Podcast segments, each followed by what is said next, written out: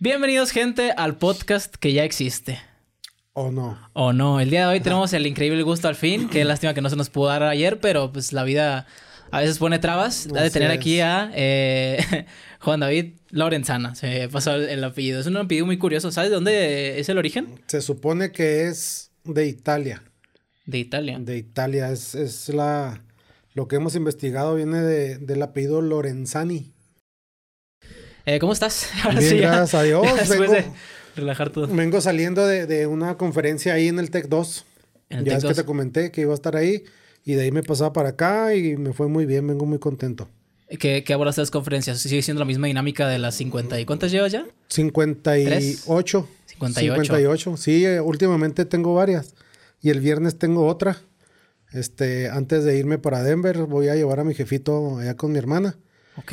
Y este, la iba a hacer el sábado, estaba programada, pero tuve que cambiarla igual para el viernes para poder librar todo, porque bendito Dios traemos mucha chamba y, y esto que hago, vieras qué, qué felices fueron, se fueron los chavos ahorita. Y más cuando se acaba la plática que se forman para una foto, levantó la mano un chavo y me dijo, señor Lorenzana, este, yo quiero una foto con usted porque yo había visto su plática anteriormente y fue mi inspiración para abrir mi negocio. Ya tengo tres, dice, y ya compré mi carro de sueños como usted, pero usted fue mi inspiración. Hombre, o sea, con, con eso que te diga una persona, es muy satisfactorio y ahorita lo acabo de vivir otra vez. ¿Se sigue sintiendo igual desde la plática 1 hasta ahorita? Sí, la verdad sí, porque yo les siempre les comento a los chavos, yo no soy conferencista, no me dedico a esto, no sé dar una conferencia. Simplemente yo voy a platicar lo que yo hice hasta donde estoy y así como me acuerdo, o sea, no, no tengo un guion, no lo escribo, no lo no Nunca, lo ni siquiera la estudio. primera vez lo hiciste. Nunca. O sea, no, no lo estudio, no llevo diapositivas, no llevo presentación porque no sé manejar el, la- el aparatito. Ya es que le picas y otra. No sé. Y así les ha gustado y así voy a seguir. Mi plática de lo que yo me acuerde, cómo le hice hasta la fecha. ¿Crees que ese sea como que el factor que hace que empatice tanto la gente contigo? Que a, a primera instancia y ya dándose de cuenta con el paso del tiempo durante las conferencias y en general contigo, que, que vean que, que eres una persona que va transparente ante la vida en general. Así es. Este, una vez me llevaron a Cuauhtémoc a dar una conferencia con tres grandes. Yo era, mm, siento que era el más chiquillo, ¿no? En el aspecto de los negocios. Sí, este, haz de cuenta que fui con una chava de Delicias que tiene no sé cuántas franquicias de, de depilación, con el dueño y creador del Pollo Feliz, Arnoldo de la Rocha, y con el Shark Tank número uno, Marcos Dantus. Mi hijo, fuimos toda la familia, mi hijo me dijo, papá, es que ¿por qué, ¿por qué platicas tanto de tu vida de joven? Le dije, porque eso es lo que les gusta a los chavos, mijo. Porque muchas personas piensan que yo, yo nací o yo crecí porque ya mi papá me dejó el clamato hecho, la fórmula hecha Sí, que fue una descendencia. que ¿no? fue una descendencia, le dije, y no, o sea, mm, yo vengo desde el pueblo, desde Chavalito, y haz de cuenta que tres cuartas partes de mi plática es de niño hasta una tiendita de abarrotes, y ya de ahí brinco a lo que hice. Pero a los chavos les llama la atención desde que tú estabas chavalito. ¿Cómo le hiciste? Entonces, Marcus Dantus hablaba de, de cosas del mundo, ya Sí, comentabas que hablaba de PepsiCo, de empresas Sí. grandes, de... Y Arnoldo de la Rocha es igual que yo, pero no puedo decirte que él me copió o que yo le copié. Simplemente así nació nuestro, nuestra plática y mi hijo vio que Arnoldo platicó igual de su pueblo, que se vino en un camión de madera arriba a buscar la- el sueño. Y ya después me dijo, no, dice, pues tienes razón. Este, me, me gustó lo que dijo él y así lo haces tú, entonces así le voy a seguir yo platicando mis inicios de chavalito, mis sueños, lo que hacía, este, hasta que ya me llegó la, la fortuna de crear el Daivaso.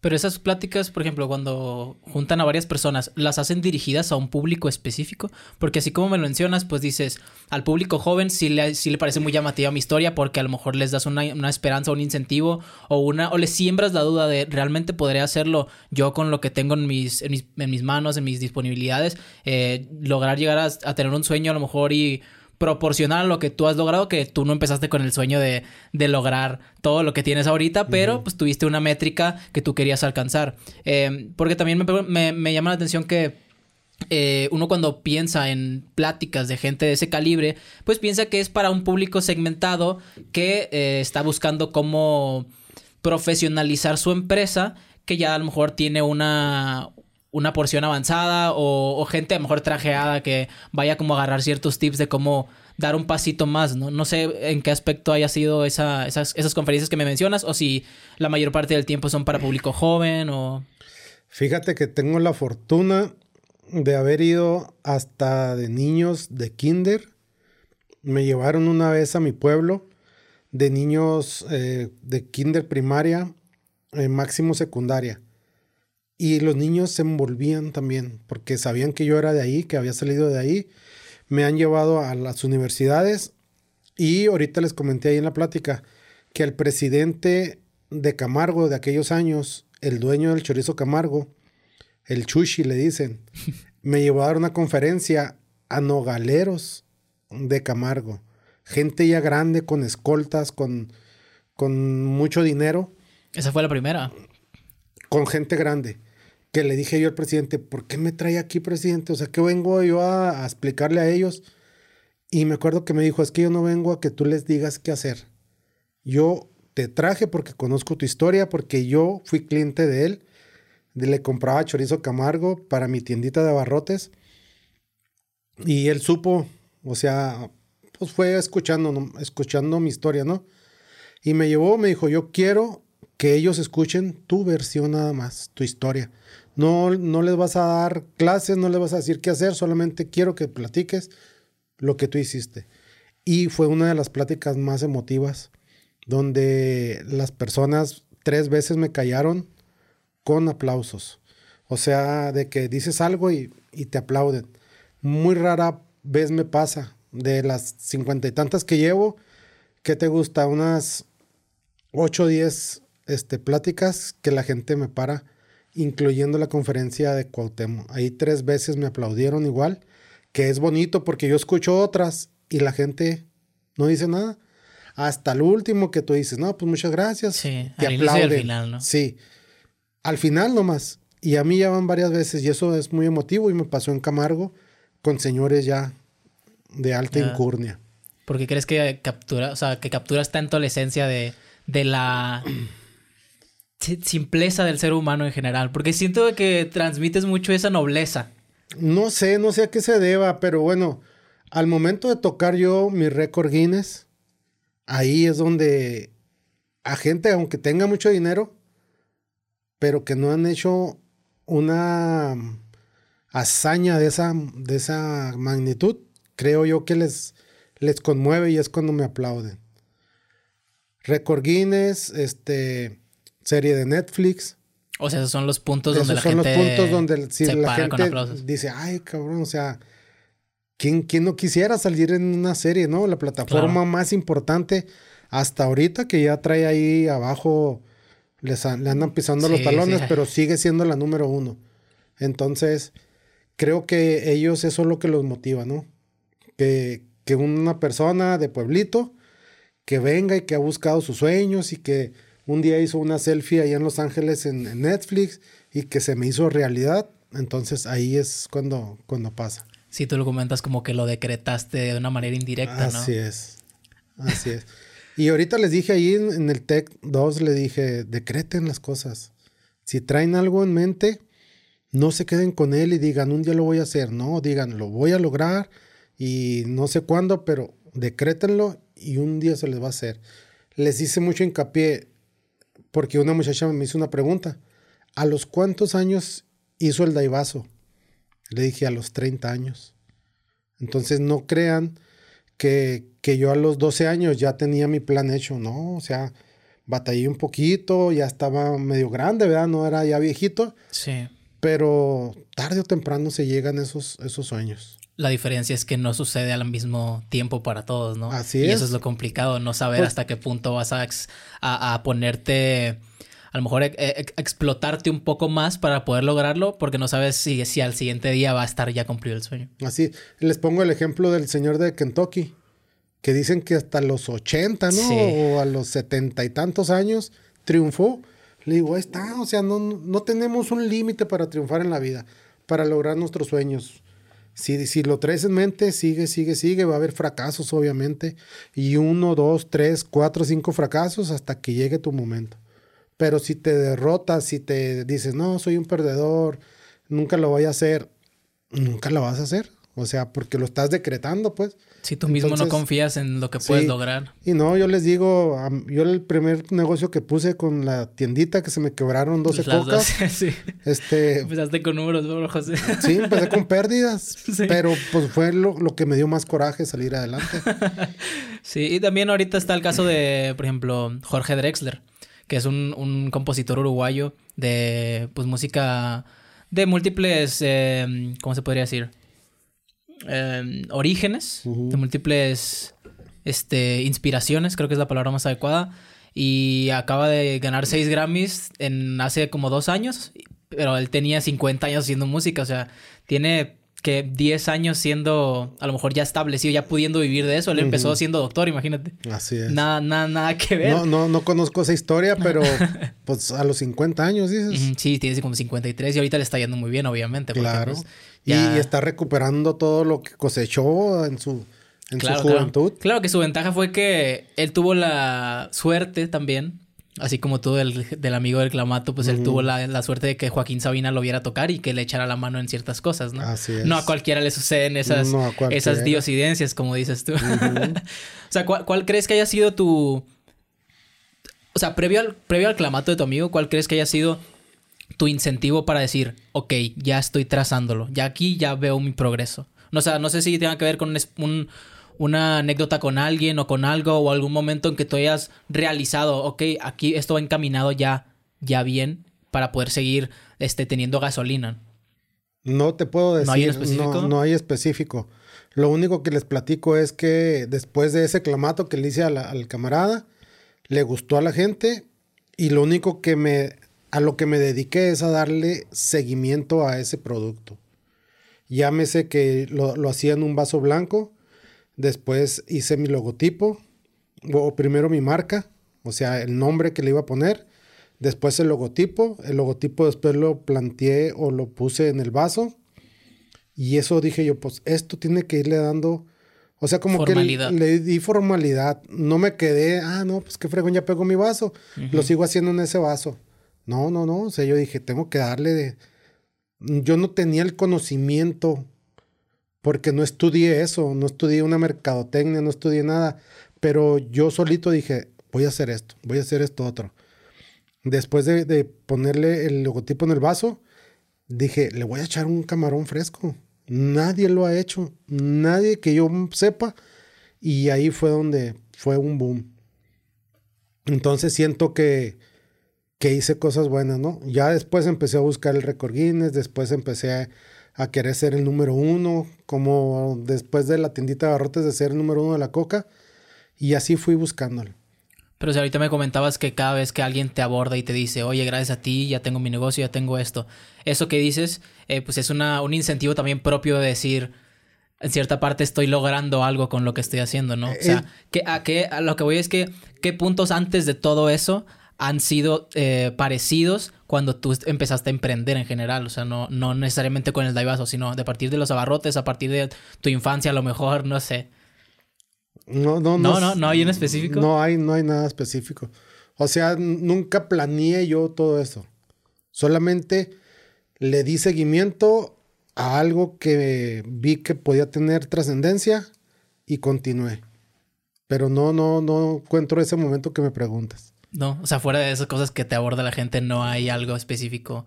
O un día que te hayas quedado. Bueno, cuando me comentas lo del.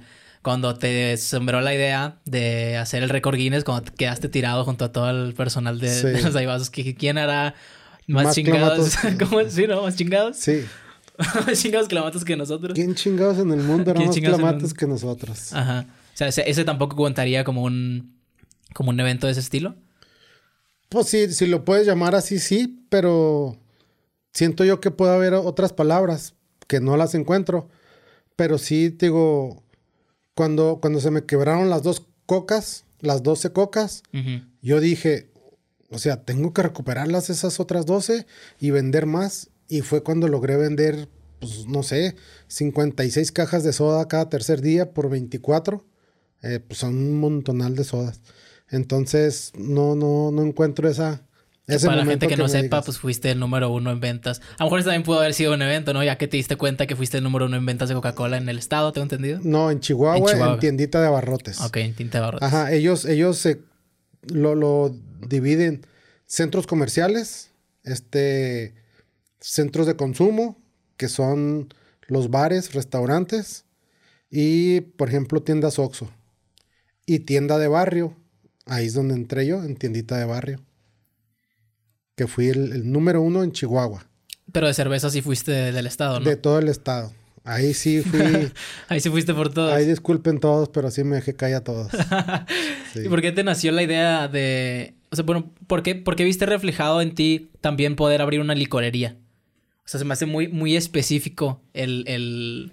Como que el sueño, ¿no? O sea, porque yo imagino a la gente de, antes viendo a mi familia, como te comenté, pues mi familia es de, de la Sierra de Chihuahua, de, de Cerocahui. Y la manera en que ellos se entretenían en su vida cotidiana era trabajando. O sea, ellos no, ellos no tenían a lo mejor un centro recreativo tan, tan a la mano, ¿no? O salían Sí, a la iglesia, ese era su, su momento recreativo con sus amigas o a la plaza, a una kermés, pero la mayor parte del tiempo se la pasaban trabajando para poder entretenerse. Y siento que esa sencillez en su vida los llevaba a tener un objetivo específico en, en alguna instancia de su vida y darle seguimiento. Y siento que es más o menos lo que te pareció a ti en, en el, en el sentido de, ok, yo me voy a dedicar a eso que vi una vez de niño y ya, mi vida no, no voy a complejarla más. Yo, yo quiero esto, ¿por qué? Porque me nació y no tuve distractores eh, que me interrumpieran en el camino porque yo mi objetivo lo tuve muy claro desde niño. Pues es que le- les platico que, que mi sueño era el expendio por lo de mi tío, pues. O sea, mi tío tenía un Ah, expendio. era un en expendio, perdón, dije, sí, dije licorería, ¿verdad? sí. Pues es lo mismo, expendio licorería. Entonces, yo me enfoqué nada más en comprarme esa Cheyenne. Pero yo sabía que para comprarme esa Cheyenne, pues tenía que tener un expendio como mi tío. O sea, en esos años, seis, digo, siete, ocho años, pues no tienes noción de lo que es la vida. Y así fue como crecí. Así fue como crecí hasta que entré al tecnológico, en donde mi amigo tenía otra troca y supe que no nomás con un expendio se podía, podía comprar, sino que con una tiendita de abarrotes. Entonces se me hizo mucho más fácil. O sea, antes. De, de tu amigo, o sea, en el inter de que tú viste a tu tío con la troca y a tu amigo no había pasado nada en tu cabeza de emprender. Hasta que conociste a tu amigo con la troca y dijiste, hey, ¿qué yo, onda aquí? Yo dije, si con una tiendita de abarrotes también se puede, duré 12 años de abarrotero. Y sí, o sea, yo vi que, que iba escalando, escalando, escalando, pero no se me salía ese sueño de la cabeza, el expendio, hasta que lo logré. Le eché ganas, empecé a vender, a vender, a vender, estrategias, redes sociales, sistematicé, fui uno de los primeros negocios en Chihuahua en sistematizar una licorería, no un, un Oxxo. O sea, Ujú. vuelvo a lo mismo. El Oxxo trae su sistema de siempre, pero las licorerías era nomás llegar y con una computadora, una calculadora. No sé si recuerdes, estabas chiquillo. Sí. Entonces, no, yo decía, yo tengo que poner un sistema acá como una tienda grande. Y fui de los primeros en invertir en aquellos años casi 100 mil pesos en una computadora. Pero ahí fue lo que me hizo este, llevar a cabo mis finanzas y, y el crecimiento de mi negocio sanamente. ¿De dónde te fuiste informando para sistematizar eso? O sea, porque si alguien no conoce, no se le ocurren cosas de la nada, ¿estás de acuerdo? Eh, Lo mismo con la imagen del Daivaso. O sea, me imagino que viste Sí. cómo iba creciendo la industria a lo mejor en Estados Unidos, no sé, o en otras partes del, del país. Yo lo hice por el café Andati. Ok. O sea, vi que el café traía el vaso con su, Su nombre. loguito. Entonces yo de ahí agarré la idea. Del sistema, la verdad no me acuerdo en dónde fue, pero fue de esos sistemas que le picabas y te daba el turno. Turno 1, turno 2. Y dije yo, este va a ser para mí. La verdad no me acuerdo en dónde fue, porque pues ya hace 17 años de eso. Pues ya hace mucho. Pero fue un otro negocio de, de, comida, de no me acuerdo qué fue. No sé si de hamburguesas. Este, no recuerdo, no recuerdo. Ojalá y, ahorita me acuerde y ya te lo, te lo comento. ok. Pues, quiero pasar una pregunta que tiene un significado distinto para muchas personas. En lo personal creo que no es a una medida física fija, pero no sé cómo la hayas visto tú, si ha cambiado tu percepción acerca de, de la pregunta con el paso del tiempo. Y es, ¿cuál es tu percepción del éxito?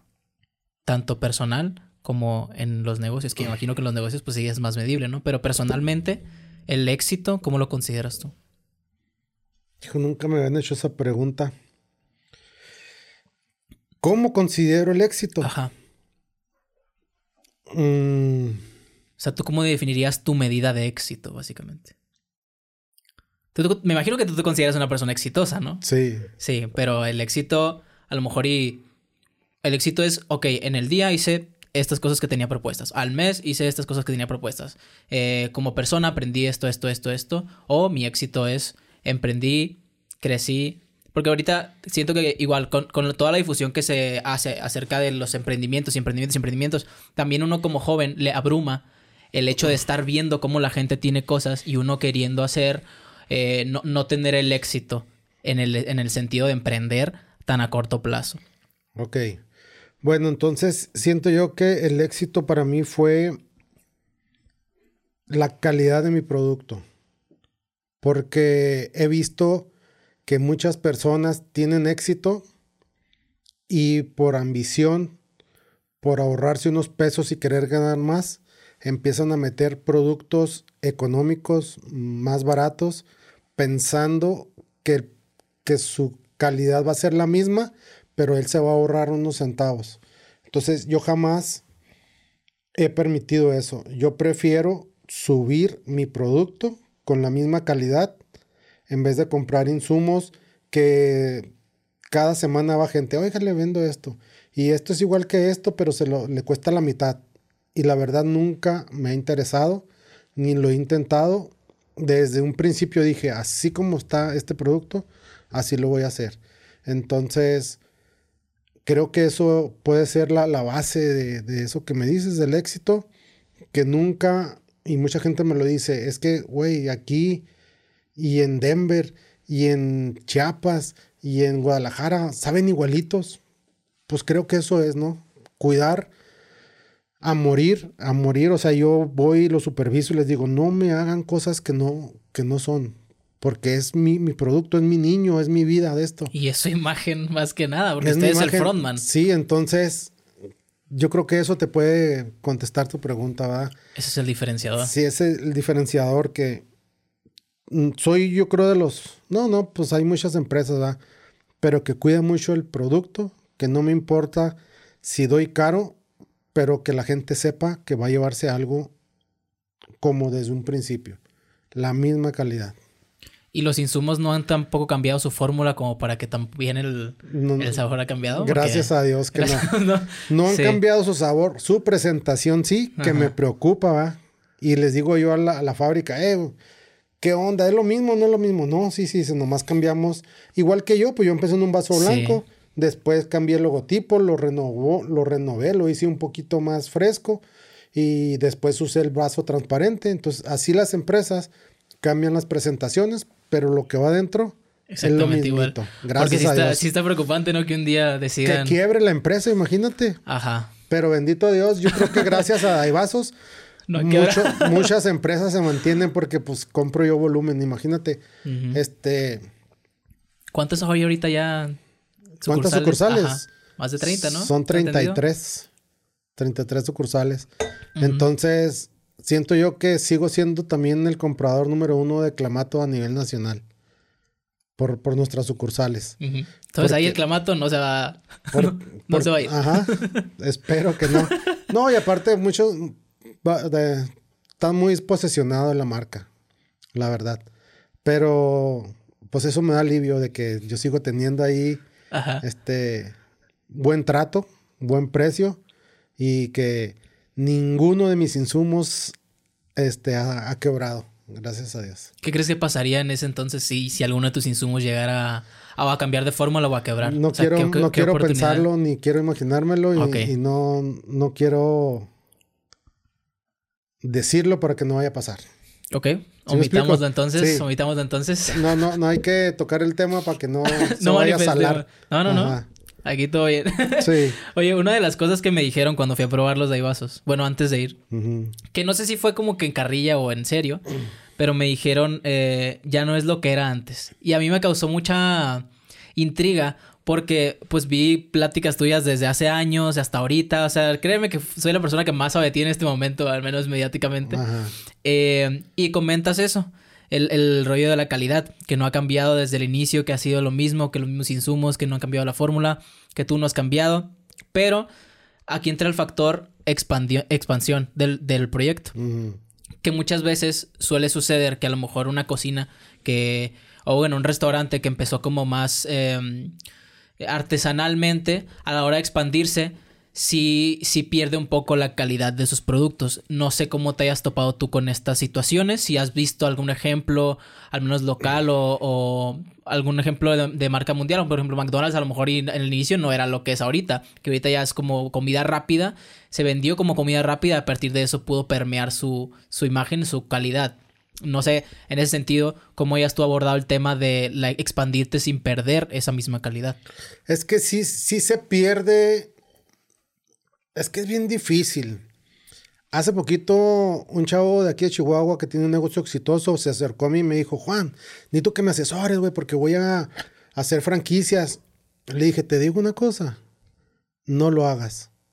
O sea, yo como fran- franquiciante Sí. y que me ha ido bien, te digo, no lo hagas. ¿Por qué? Porque está bien cabrón andar tras de los franquiciantes, ir a checarlos, porque todo desgraciadamente lo tienes que hacer con tu mano, con medidas. Pero llega un momento en donde el dueño de una franquicia deja de ir a su negocio y los empleados empiezan a hacer lo que les da su gana, porque no traen la camisa puesta, porque desgraciadamente muchas personas que trabajan con nosotros les vale gorro, ellos van por su sueldo, por su dinero, pero no a ponerse tu camisa y decir, no voy a hacer el daivazo. Y, he, he llegado porque yo hago lo de jefe encubierto. Voy y me camuflajeo y llego a negocios a ver cómo están haciendo los, los vasos. Y O hay sea, personas- no, saben, no saben cómo te ves en algunos sucursales o cómo. No, pues, o sea, voy y me pongo cachucha, me Ah, pongo, ok, vas- me pongo gorra, me, me lleno de aceite, como me te- vale te gorro la vida, me disfrazo para llegar a ver. Entonces, he, bus- he encontrado negocios donde al, al limón le echan agua, en donde ya no tienen la medida que yo les mando y lo hacen en otra medida diferente. Entonces, automáticamente llego y los pongo en su lugar, al- hablo al dueño, le digo, oye, está pasando esto, ¿qué onda? Ah, es que no me había fijado. Le dije, ¿cómo que no te has fijado? Le digo, o sea, ahí en el contrato dice que tienes que estar bien al pendiente. Y es difícil, imagínate, treinta y tantas Sí, sucursales. o sea, a- ando ahorita para arriba y para abajo checando todo eso. Sí, la verdad, muchas gracias por el tiempo que me estás brindando ahorita, porque sé que el tiempo es lo mayor pero recurso te digo, es difícil. Entonces, yo sé que, que por ejemplo, la Coca-Cola, que dice, no, que la de Estados Unidos es diferente a la de Sí, aquí. que la forma original ya pero cambió. ¿por qué? Ay, pues si es lo mismo, se supone, Sí, ¿verdad? se supone. Pero sucede, o sea, son, son errores humanos eh, y desgraciadamente errores de los franquiciatarios que no están muy al pendiente de sus negocios. Hay muchos negocios, te voy a ser sincero, que están conmigo y hay unos que les va bien, o sea, saben que es algo importante y ahí está, al pie de la letra, como debe de ser, cosa que a veces ya están y los visito porque sé que está todo bien. Pero hay otros donde me llegan mensajes, oiga, que acá, que no sé qué. Y ahí es donde estoy. Dale, dale, dale. Pero es muy, muy difícil cuidar eso. Más sin embargo, yo dejé un tiempo de vender franquicias por lo mismo, porque no vi que el franquiciatario se pusiera tampoco la camisa. Y después cambié mi forma o mi, mi estrategia de vender este, franquicias. Ahorita ya soy más exigente, ya hago exámenes psicométricos, ya hago exámenes psicológicos, ya checo sus antecedentes, porque me ha tocado que he vendido franquicias a personas que andan mal y, a los, y a los meses se desaparecen, los desaparecen y el negocio se queda bailando. Entonces, no, dije yo ya tengo que estar más estricto en eso. Antes me iba por el billete, la verdad. Vender 15 franquicias en un año. O sea, fue, Eso fue lo que hiciste, vendiste 15 franquicias en, un año. En un año. Ok. Entonces fue una locura.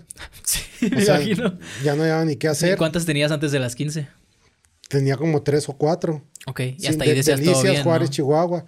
Ya después empecé a vender a Cuernavaca, Chiapas, Tabasco, eh, un chorro de lugares. Mazatlán, eh, pero esas fueron las 15, o sea, las 15 fueron así en toda la República, de una... Y, aquí en el estado, ajá, empecé Delicias, este, Camargo, Jiménez, Parral, Valle de Allende, Casas Grandes, varios lugares. ¿Y a partir de cuál dijiste, ay, se me está complicando o, esto te diste, empezaste a dar cuenta de estos factores? A partir de que se me desapareció uno por allá en el sur de la República y, y otra persona que le le financié como 500 mil pesos.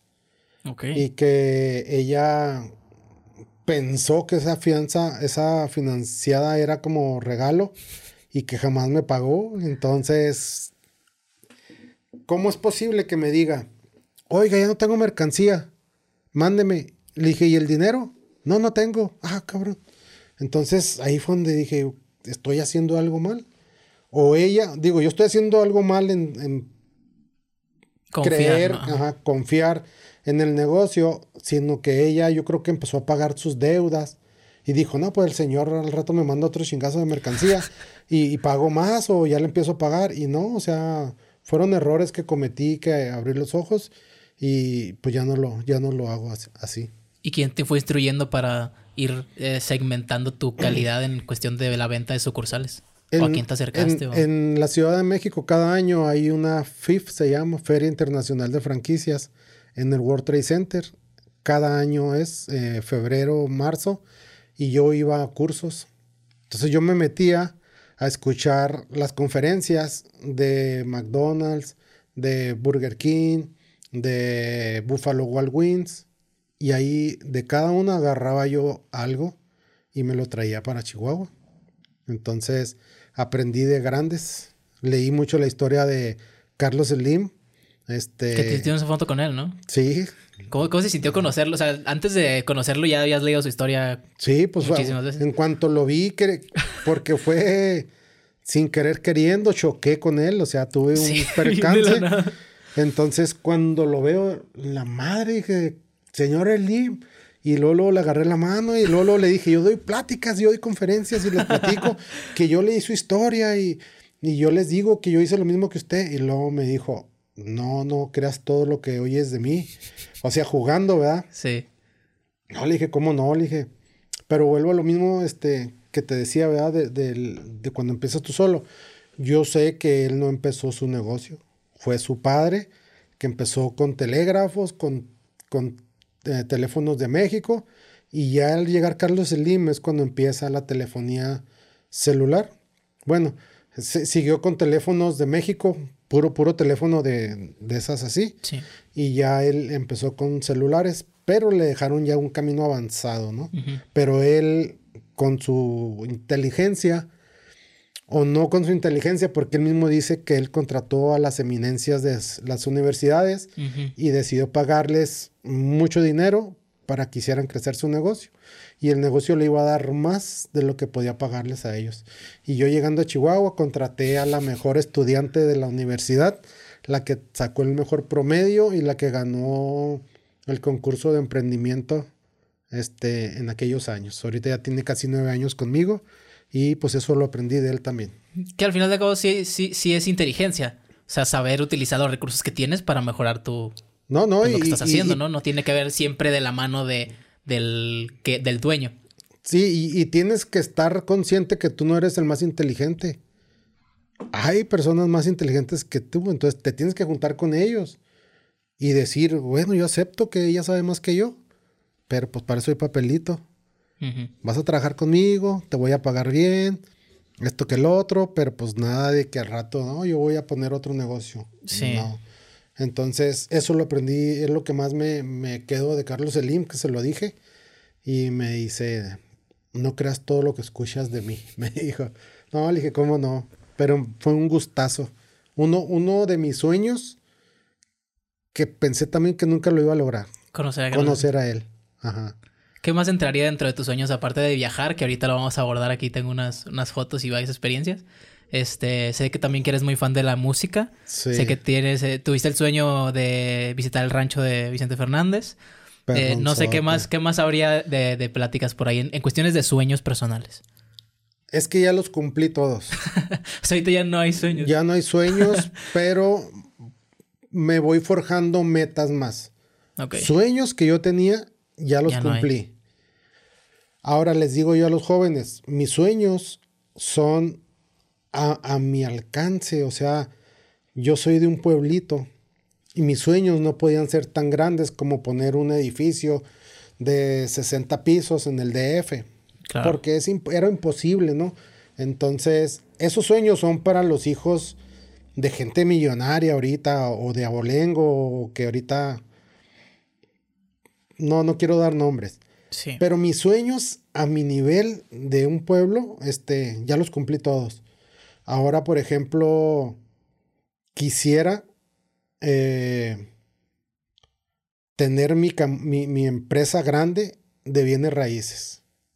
O sea, empezar a construir una casa y después dos casas y a rato, ¿por qué no hacer algún fraccionamiento, verdad? Bonito. Eso es lo que traigo en mente que, que siento que lo puedo lograr. Pero no esos edificios, digo así, Sí. gigantes. Exorbitante. A lo mejor mis hijos, a lo mejor mis nietos pudieran lograrlo, pero yo ahorita estoy enfocado en eso. Ahorita que mencionas de los hijos, muchas veces se da esta... Bueno, hay un refrán, creo que es eh, abuelo rico, eh, hijo millonario y nieto que manda todo a la chingada. ¿no? Algo así dice No el refrán. no lo he escuchado. Sí, algo algo así dice el refrán. Mira, cruz, cruz.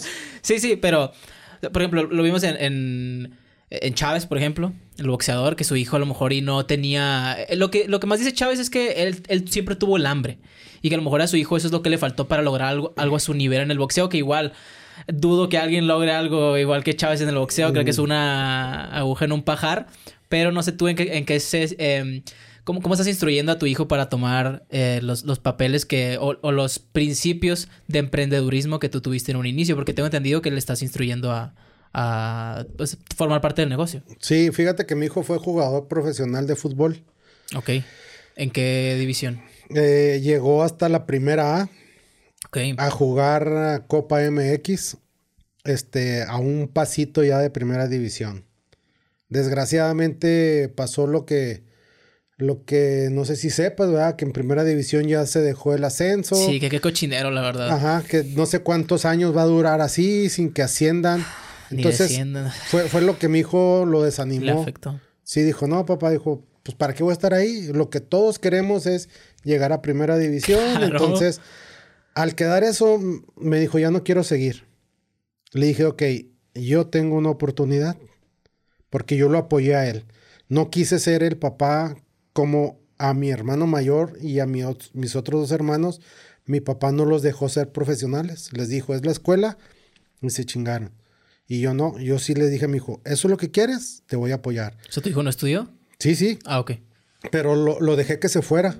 Ok, por sea, ejemplo, en la los- universidad ya, ya estaba en un lugar donde tenía ambas cosas. pues. Sí, imagínate a los 15 años dejarlo ir a la América. No, pues. O sea, estaba Como bien padre, cabrón. como padre debe ser muy complicado estaba tomar bien esa decisión. cabrón, pero yo dije, es su sueño. O sea, y lo voy a estar vigilando. Yo me iba a la Ciudad de México, me estaba 15 días en un hotel. Mi esposa se iba después, estaba otros 15 días y ahí estábamos cerquita. A donde quiera que fuera, estuvo en la Ciudad de México, estuvo en Torreón, estuvo, eh, hizo prácticas en la UNAM. Este, de ahí se fue a los Correcaminos de Tamaulipas, donde debutó en primera, en primera A con Copa MX y siempre estuvimos al pendiente. Ahí en Monterrey estuvo con los Tigres de Monterrey a los 16 años, debutó en tercera división. Entonces, nosotros íbamos y ahí le daban escuela, este, jugaba. En México estuvo un año en, en el América, estuvo en la Universidad del Valle de México, ahí a unos metros de Cuapa, donde jugaban. Entonces siempre estuvimos ahí al pendiente y apoyándolo. ¿Que estás de acuerdo que también tú como padre tienes que ver eh, un potencial en tu hijo una confianza que a lo mejor él tenga en sí mismo para poder apoyarlo, ¿no? Porque Así es. si, si ves que a lo mejor no tiene, digo, obviamente tampoco llega ahí por, por Por suerte. obra del Espíritu Santo. Claro que no, o sea, Cosa que sí se podía, ¿eh? Y que él me dijo, papá, este, me, me dicen que necesito 300 mil pesos para, claro, o sea, para debutar. Es dije- bien sabido Y que le la dije, le dije, ¿quieres eso? No me dice. La neta, porque yo tenía la posibilidad. Me dijo, no, papá, yo quiero llegar por mi propio pie. Porque yo sé que vamos a dar eso y me va a, me va a debutar cinco minutos, me saca y se acabó. Y ya él, pro- ya él cumplió la promesa de debutar. Claro. Pero no dijo, yo voy a llegar por mis pistolas. Un día hicieron una, una visión, ¿cómo se dice? Sí, unas visorías. visoría del Manchester United. Vinieron a hacer una visoría de 20 jugadores en, en México. 5 del Necaxa, 5 del Puma, 5 del América, 5 de Pachuca, 5 de no sé dónde. Y mi hijo quedó entre los tres finalistas, viejo. Se llevaron a uno nada más, pero mi hijo llegó hasta ahí. Cosa que digo yo, esos son huevos de mi Sí, chavo. Esa es descendencia. Que, que me habló y me dijo, papá, ya nomás quedamos tres. Y yo, échale ganas, hijo. ¿De qué juega tu hijo? Bueno, ¿de qué Eh, juega? era defensa central. Ok. Una posición difícil, sobre todo siendo mexicano. Sí. O sea, para ser su, su ídolo era Márquez. Rafa Márquez. Que mi esposa dice que es su, su papá.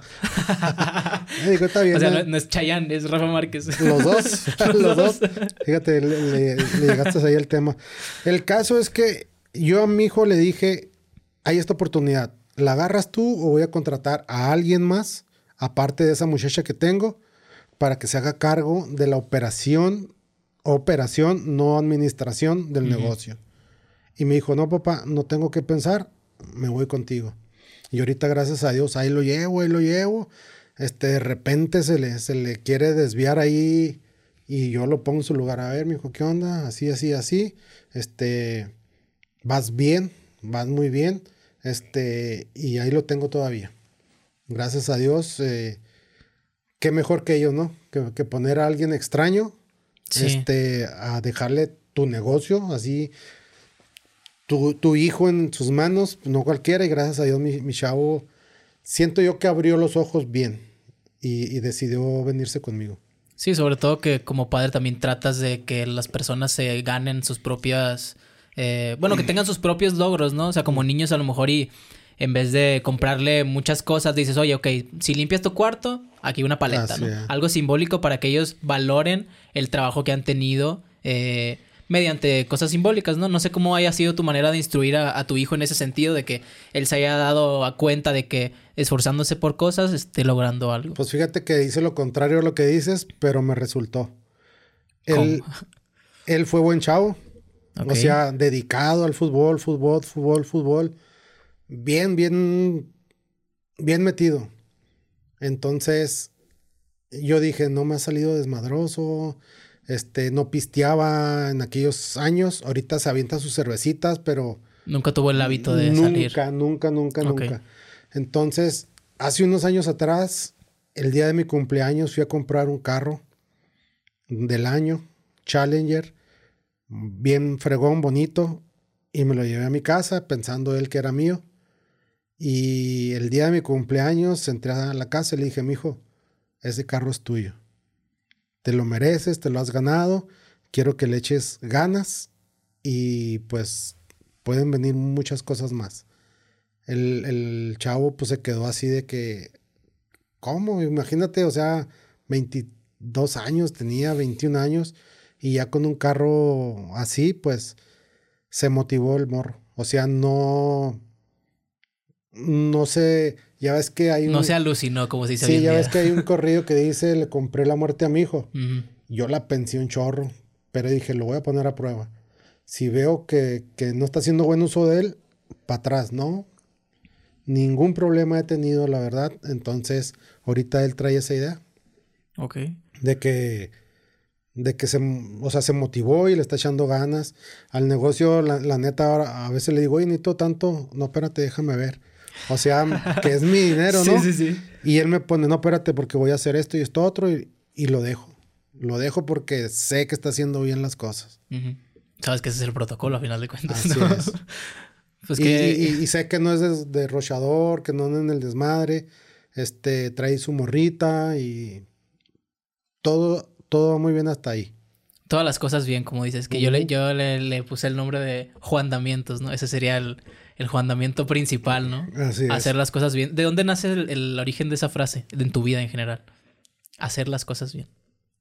¿Tienes algún recuerdo? De mi padre. Nunca me lo dijo. Nunca me lo dijo, pero yo cuando tenía 13, 14, 15 años, entré a la fábrica, me metí a él de, trampa, porque yo ya estaba un poco grande y tenía que tener 18. Y yo me metí con mi casco y todo y, empecé a ver cómo trabajaba mi papá, que era muy perfeccionista. ¿Qué hacía? ¿Qué se dedicaba tu papá? Era electricista. Haz de cuenta que en celulosa había, era una de las empresas más grandes de América Latina. Eran miles de, motores que manejaban pues todo el sistema de las de las, donde pasaban los troncos de madera, donde se cosían con la lejía o no sé cómo se llame, y luego las turbinas, muchos, muchos motores, y mi papá se encargaba de cambiar cables, de cambiar los motores. Él era el mero, mero, mero en aquellos años de, del departamento eléctrico. Entonces era cambiar, no sé, 200 tubos pero hay que, había que alinearlos. Y era algo bien chingón que hacía mi jefe. Y decía yo, ¿cómo le hace, güey? Porque conectar aparatos electrónicos en aquellos años que no había tanta tecnología era bien cabrón. Y que no había tanta noción o que no había un tutorial en redes sociales. ¿no? Ahorita cualquier cosa ya tienes a la mano, pero antes era de boca en boca, leyendo. Y eso a mí me sorprendía un chorro de mi jefe. Y de ahí aprendí. O sea, a veces estaba un tubito salido y los trabajadores decían, ah, no, ahí se va mi jefe, no, bájalo, bájalo y ponlo derecho. Y ahí fue donde dije yo, a mi papá le gusta hacer las cosas bien. O sea, nada de que ahí, se va, que chingue su madre, no pasa nada. Y ahí fue donde saqué esa frase. Hacer las cosas bien. Simple y sencillamente hacer las cosas bien. Que, que no me puedo meter en broncas de que, no, que... Ay. a ver, puedes checar si estoy bien. No vas a acomodarlo, no pasa nada. Ay, este, a ver, creo que a ver. Eso ahí. Ahí me. Ahí está. Perdón, perdón, pero me, me sí, es que la verdad, poquito. Sí, es que el estudio no se presta para más. Sí, entonces, digo, no me quise meter en broncas de buscar una frase perrona acá, este, chingona, ¿no? Simple y sencillamente. O sea, ¿te nació la idea de la frase como para tirarla en algún lado? Sí, pues eh, cuando me preguntan así en las pláticas, oye, ¿qué, qué nos, nos recomienda? Hagan las cosas bien. Nada más, no transien a nadie, no quieran hacer billetes este, a, costa, de, los demás. Eso es, eso a mí jamás me ha gustado, viejo. No me gusta para nada. Soy enemigo de eso. Entonces, si haces las cosas bien, Diosito va a ver eso y te va a dar mucho trabajo. Que hablando de hacer las cosas bien, pues ayer justamente tuviste un percance con un negocio que tenías. No entendí muy bien eh, a qué te referías específicamente, pero si quieres podemos platicar la historia porque siento que también es importante considerar eso cuando uno quiere pues emprender, ¿no? Que, cosas que pueden salir mal. Ok, mira, pues eh, me han pasado muchas cosas. Sí, también comentas por ahí que viste a una gente buscando en la basura de fuera de tus negocios una vez. Sí, que, que van y buscan tus recetas, lo que... Pero pues yo voy más adelante que ellos, ¿verdad? Yo, este, en ese tema, yo voy a la fábrica y les digo, hey, necesito que me mandes mi salsa en otro envase, porque mi, mi cosa viene en paquetería y mucha gente anda viendo qué hacer. Entonces la fábrica, como nomás yo voy a recibir esa mercancía, me mandan otro empaque para que la gente se saque de onda y diga, ah, cabrón, él usa esta salsa, pero no, adentro viene otra. Una de las cosas que logré con una fábrica. Ya la gente si va a la basura y ve que usas eso, pues va a llevarse algo erróneo. Pero aparte de eso, aparte de que me mandan las cosas en otro envase, yo las, eh, las forro con una cinta negra que tengo y yo las llevo a tirar personalmente para que nadie se ponga a buscar. Sepa, Entonces tengo toda la vida ahí con eso. De lo otro, este, que gente que no hace las cosas bien, les ha ido mal en la vida y buscan a una persona noble, honesta, para poder sacar sus pinches problemas. Y ya me ha pasado. lo que es, lo que es. Muchas veces, viejo. Pero ahora dije yo, ya no me va a pasar, ya no me va a pasar. Y el otra vez llegó un cabrón y, oye, que mira, que te traspaso este negocio. Y, y yo soy fulano, soy sutano, soy perengano. Mi novia era sutana. Te voy a decir así para no dar nombres, sí, sí, ¿verdad? pues, la- qué necesidad de... Y, y estoy traspasando eso porque me voy a ir a una empresa en donde voy a estar acá, voy a ganar tanto. Y el vato me envolvió, o sea, me envolvió tanto que dije, no, pues está chingón. Pues no le solté chingo de dinero, para no decir números. Y resultó ser un estafador, compa. O sea, ya traía deudas, ah, se había metido con personas mm, de no sé dónde, empezaron a, llamarme a mí para decirme, hey, yo soy socio de él, eso que está allá adentro es mío, cuando él ya me lo había vendido a mí y él quería sacar todas sus deudas con mi negocio y no había permiso en el lugar, sus, las cosas que me vendió no eran de él, eran de otra persona, ¿no? Entonces me hizo un desbarajuste y ahorita pues ya traigo ahí a, a- a mi abogado, andamos, el vato ya quiso saquear el, el local donde estaba, que te dije, tuve que venir a tomar fotos, evidencia, Sí. videos, porque pues se supone que ya todo eso era mío, ¿me entiendes? Y no, broncones, broncones, que fue cuando decidí ya no incursionar, ya no seguir creciendo en ese ámbito de bares. Prefiero ya, este, en lo que te dije ahorita, viene raíces, algún departamento, alguna casita, este, y ahí y empezar de cero, pero quiero hacerlo yo para empezar. No quiero involucrarme con algún socio, que no, que yo, porque me va a pasar la misma. Entonces, así como empecé con mi daiva, con un vasito, una casita.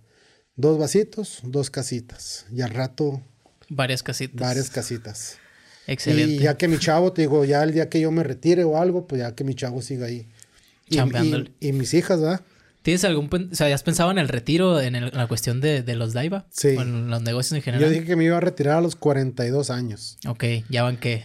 ¿Siete? ¿Ocho? Si- siete más. siete más, pero porque pues yo no conozco a nadie que se retire a los 42 años. Pues no, y más lo que te decía ahorita, la gente, la gente a lo mejor y, y antes estaba acostumbrada a trabajar como fuente de vida, o sea, de recreación. Entonces, no, pues pude haberme retirado, ¿no? Pero no dije, ¿qué voy a hacer? Exacto. Me voy a volver lo loco. que voy a- Si, si un señor que se jubila a los 60 se desespera, entonces no, dije, voy, a, voy a continuar y, y pues ahí andamos, gracias a Dios, conociendo lugares que jamás te imaginaste conocer, conociendo gente, este, abriendo más negocios. Hay mucha vida todavía. Todavía. Y pues ya voy a abrir paso ahorita que mencionas lo de los lugares. Este, que yo pensaba que me ibas a traer lo de el vaso, el, el daivaso que te llevaste a Qatar. Ajá. Que ahí fue donde conociste a. Bueno, no, no sé si ahí los. No, no es cierto, no los conociste, ahí, los conociste en Monterrey, ¿no? Los conocí en Monterrey. Ajá, pero ahí fue donde pactaste ahí una, una venta. En el expendio hicimos la apuesta que dijo el Ricardo, le apuesto a que no me lleve un daivaso a Qatar. Y le dije, va, cuenta con ello. Me dijo, si me lo lleva, yo, yo le voy a comprar una franquicia. Y ahí fue donde él dijo en, en ese programa, el señor es de palabra, me prometió que iba a venir y aquí está. ¿Sí lo viste? El... Sí, sí, claro. Sí. O sea, sí fueron cuatro franquicias, ¿no? Que las tengo anotadas. Ah, las tenía anotadas, mentira. Sí. pero sí, Ciudad de México, Aguas- Acapulco, Aguascalientes y Querétaro. Querétaro. Es verdad. Que Pero- ahorita en Acapulco pues ya se va a quedar Sí. en stand-by, ¿verdad? A ver si, si pronto retomamos ese tema. Pero de todos modos, o sea, para las nuevas generaciones que no sepan de la magnitud que tiene su negocio, pues ahí está, ¿no? Ahí está. O sea, ¿cuál es? Si quieres, podemos contar la anécdota primero de, de cómo conociste o cómo llegaste a esto. A, conocer a los de la cotorriza, cómo vendiste tu negocio. También comentas que le presentaste el daivazo a gente trajeada, gente que tenía un perfil a lo mejor que podía interesarse en tu negocio así eh, de la nada. ¿Cómo fue tu experiencia en Qatar y cómo fue tu experiencia con ellos específicamente? Bueno, pues eh, con la cotorriza, mi chavo es fan de ellos y un día fuimos a Monterrey porque él ahuevado, que vamos, vamos, vamos. Y yo no, no, no, no, hasta que me convenció, llegamos, monitoreamos ahí en las historias donde estaban, llegamos al hotel. Por suerte y por cosas del destino, ¿va? que Diosito siempre está con nosotros, llegamos nosotros y iban saliendo ellos. O sea, no tuve que esperar ni nada. Así coincidencias, este, diosidencias del destino, como dices. Les ofrecí clamatito y bien mamones, se, se portaban, no, gracias, sí, está bien. Oye, que, sí, no, no, gracias, al rato. Y así, bien gachotes, y le dije, mi hijo, ya ves, venimos desde Chihuahua hasta acá, y cómo se portaron. Cuando me dijeron, más al rato, no, dije, pues ya me dijeron, más al rato, así como cuando dijo la Wendy, pasen el de los clamatos. A huevo me metí yo, o sea, a mí nadie me va a decir nada porque yo voy adelante, ¿no? Entonces, cuando me dijeron más al rato, se fueron al teatro. Regresando, dije, pues ya es más al rato. Se metieron al patio del hotel y ahí fui y lo seguí. Que estuviste cuatro horas, ¿no? Fue lo que estuviste ahí fuera. Más o menos, por lo que duró el show, como tres horas. Ok. Entonces ya toda mi familia y yo nos metimos, le preparamos unos clamatos y estos bien sangrones. Así como que, gracias, gracias. Y yo, hijos de su pinche madre, o sea. Duros de roer. Sí, ¿por qué? O sea. Pues, ¿Nunca has batallado tanto con una celebridad? Sí, ¿cómo no? O sea, ellos no son los primeros. No, no, no, no, porque tengo 17 años haciendo esto. Por ejemplo, Joan Sebastián, hijo de su. Dios lo tengo en su santa gloria, me, me trató bien gachote. Pero después hasta yo lo llevé a su jet, en mi troca, sus instrumentos y todo. Wow. Cosas del destino, ¿verdad? Pero aquí Primero también... me mugroció y después este, le serví yo de algo. Pero ¿estás de acuerdo que aquí ya tu, tu negocio estaba súper establecido? Y ya, tenías la serie, ya tenías... No. Ah, no, no la serie todavía no. Con, con John eh, Sebastián no. Aquí con esto sí. con ellos. con, ellos ya estaba todo. O sea, cuando los conocí no tenía la serie. Ajá. Después, este... Pero el récord sí. Sí, el récord sí. Pero ya este, le llevé los daibazos. Muchas gracias. La única que tomó foto fue la esposa de Sloboski. Y así quedó. Sale la serie y empiezan a venir artistas solitos al negocio. Que la Carla Camacho, que fulano de tal, que el, el Richard... El Ricardo Farri. Farri a Juárez. Después vino el... Adrián Marcelo. Adrián Marcelo, la, la, roca, la mole. La roca. Y, ya ellos como que empezaron a ver eso. Entonces, el día que iban a venir a, a Chihuahua, me dice mi hijo, papá, viene otra vez. Tranquilo, le dije. No vayas a empezar con que hay que ir. Ellos solitos van a llegar, mi hijo. Si ya vieron todas las historias de los demás. Y ya lo probaron. Y ya lo probaron. Y dicho y hecho. O sea, llegando aquí el manager, el Andrade, llegó al bar. Ay, papá, que ya. Le digo, qué chingón, mijo. Mañana que vengan ellos, van a ir. Y dicho y hecho, llegaron allá al expendio, estábamos nosotros en el bar, esperándolos. Perdón. Llegaron al de la tecnológica. A la tecnológico. Me acuerdo que nosotros estábamos en el bar esperándolos y nos hablan de allá, eh, acá están, acaban de llegar. De Distrito 1, el expendio hice cinco minutos y medio, seis minutos. Me brincaba camellones, me brincaba todo sentido contrario. Todo lo brincable les tiene, me, recuerdan mucho cuando los veo, porque me dicen, no, pinche susto nos metió, oiga. Haz de cuenta que enfrente del expendio me brinqué el camellón, pero la troca pues se movía así, ¿verdad? Pues, porque, y ellos cuando iban saliendo del expendio ven a la troca así en el camellón, ¡pum, pum! Y este cabrón así como que, ah, cabrón. Y ya cuando bajé el vidrio, eh, ¿qué onda? Somos, nosotros. Eh, pinche señor Daiva nos puso un susto. y ya nos bajamos y empezaron a grabarme. No, aquí estábamos con el mero mero. Y dice yo, qué chingón. Primero yo le rogué, o sea, le rogábamos así como que pruébenlo, y ahora ellos, porque ellos cobran por historias, viejo. O sea, y no mil, dos mil, un billetote, solitos. No dije, gracias a Dios. O sea, ya, ya somos compas.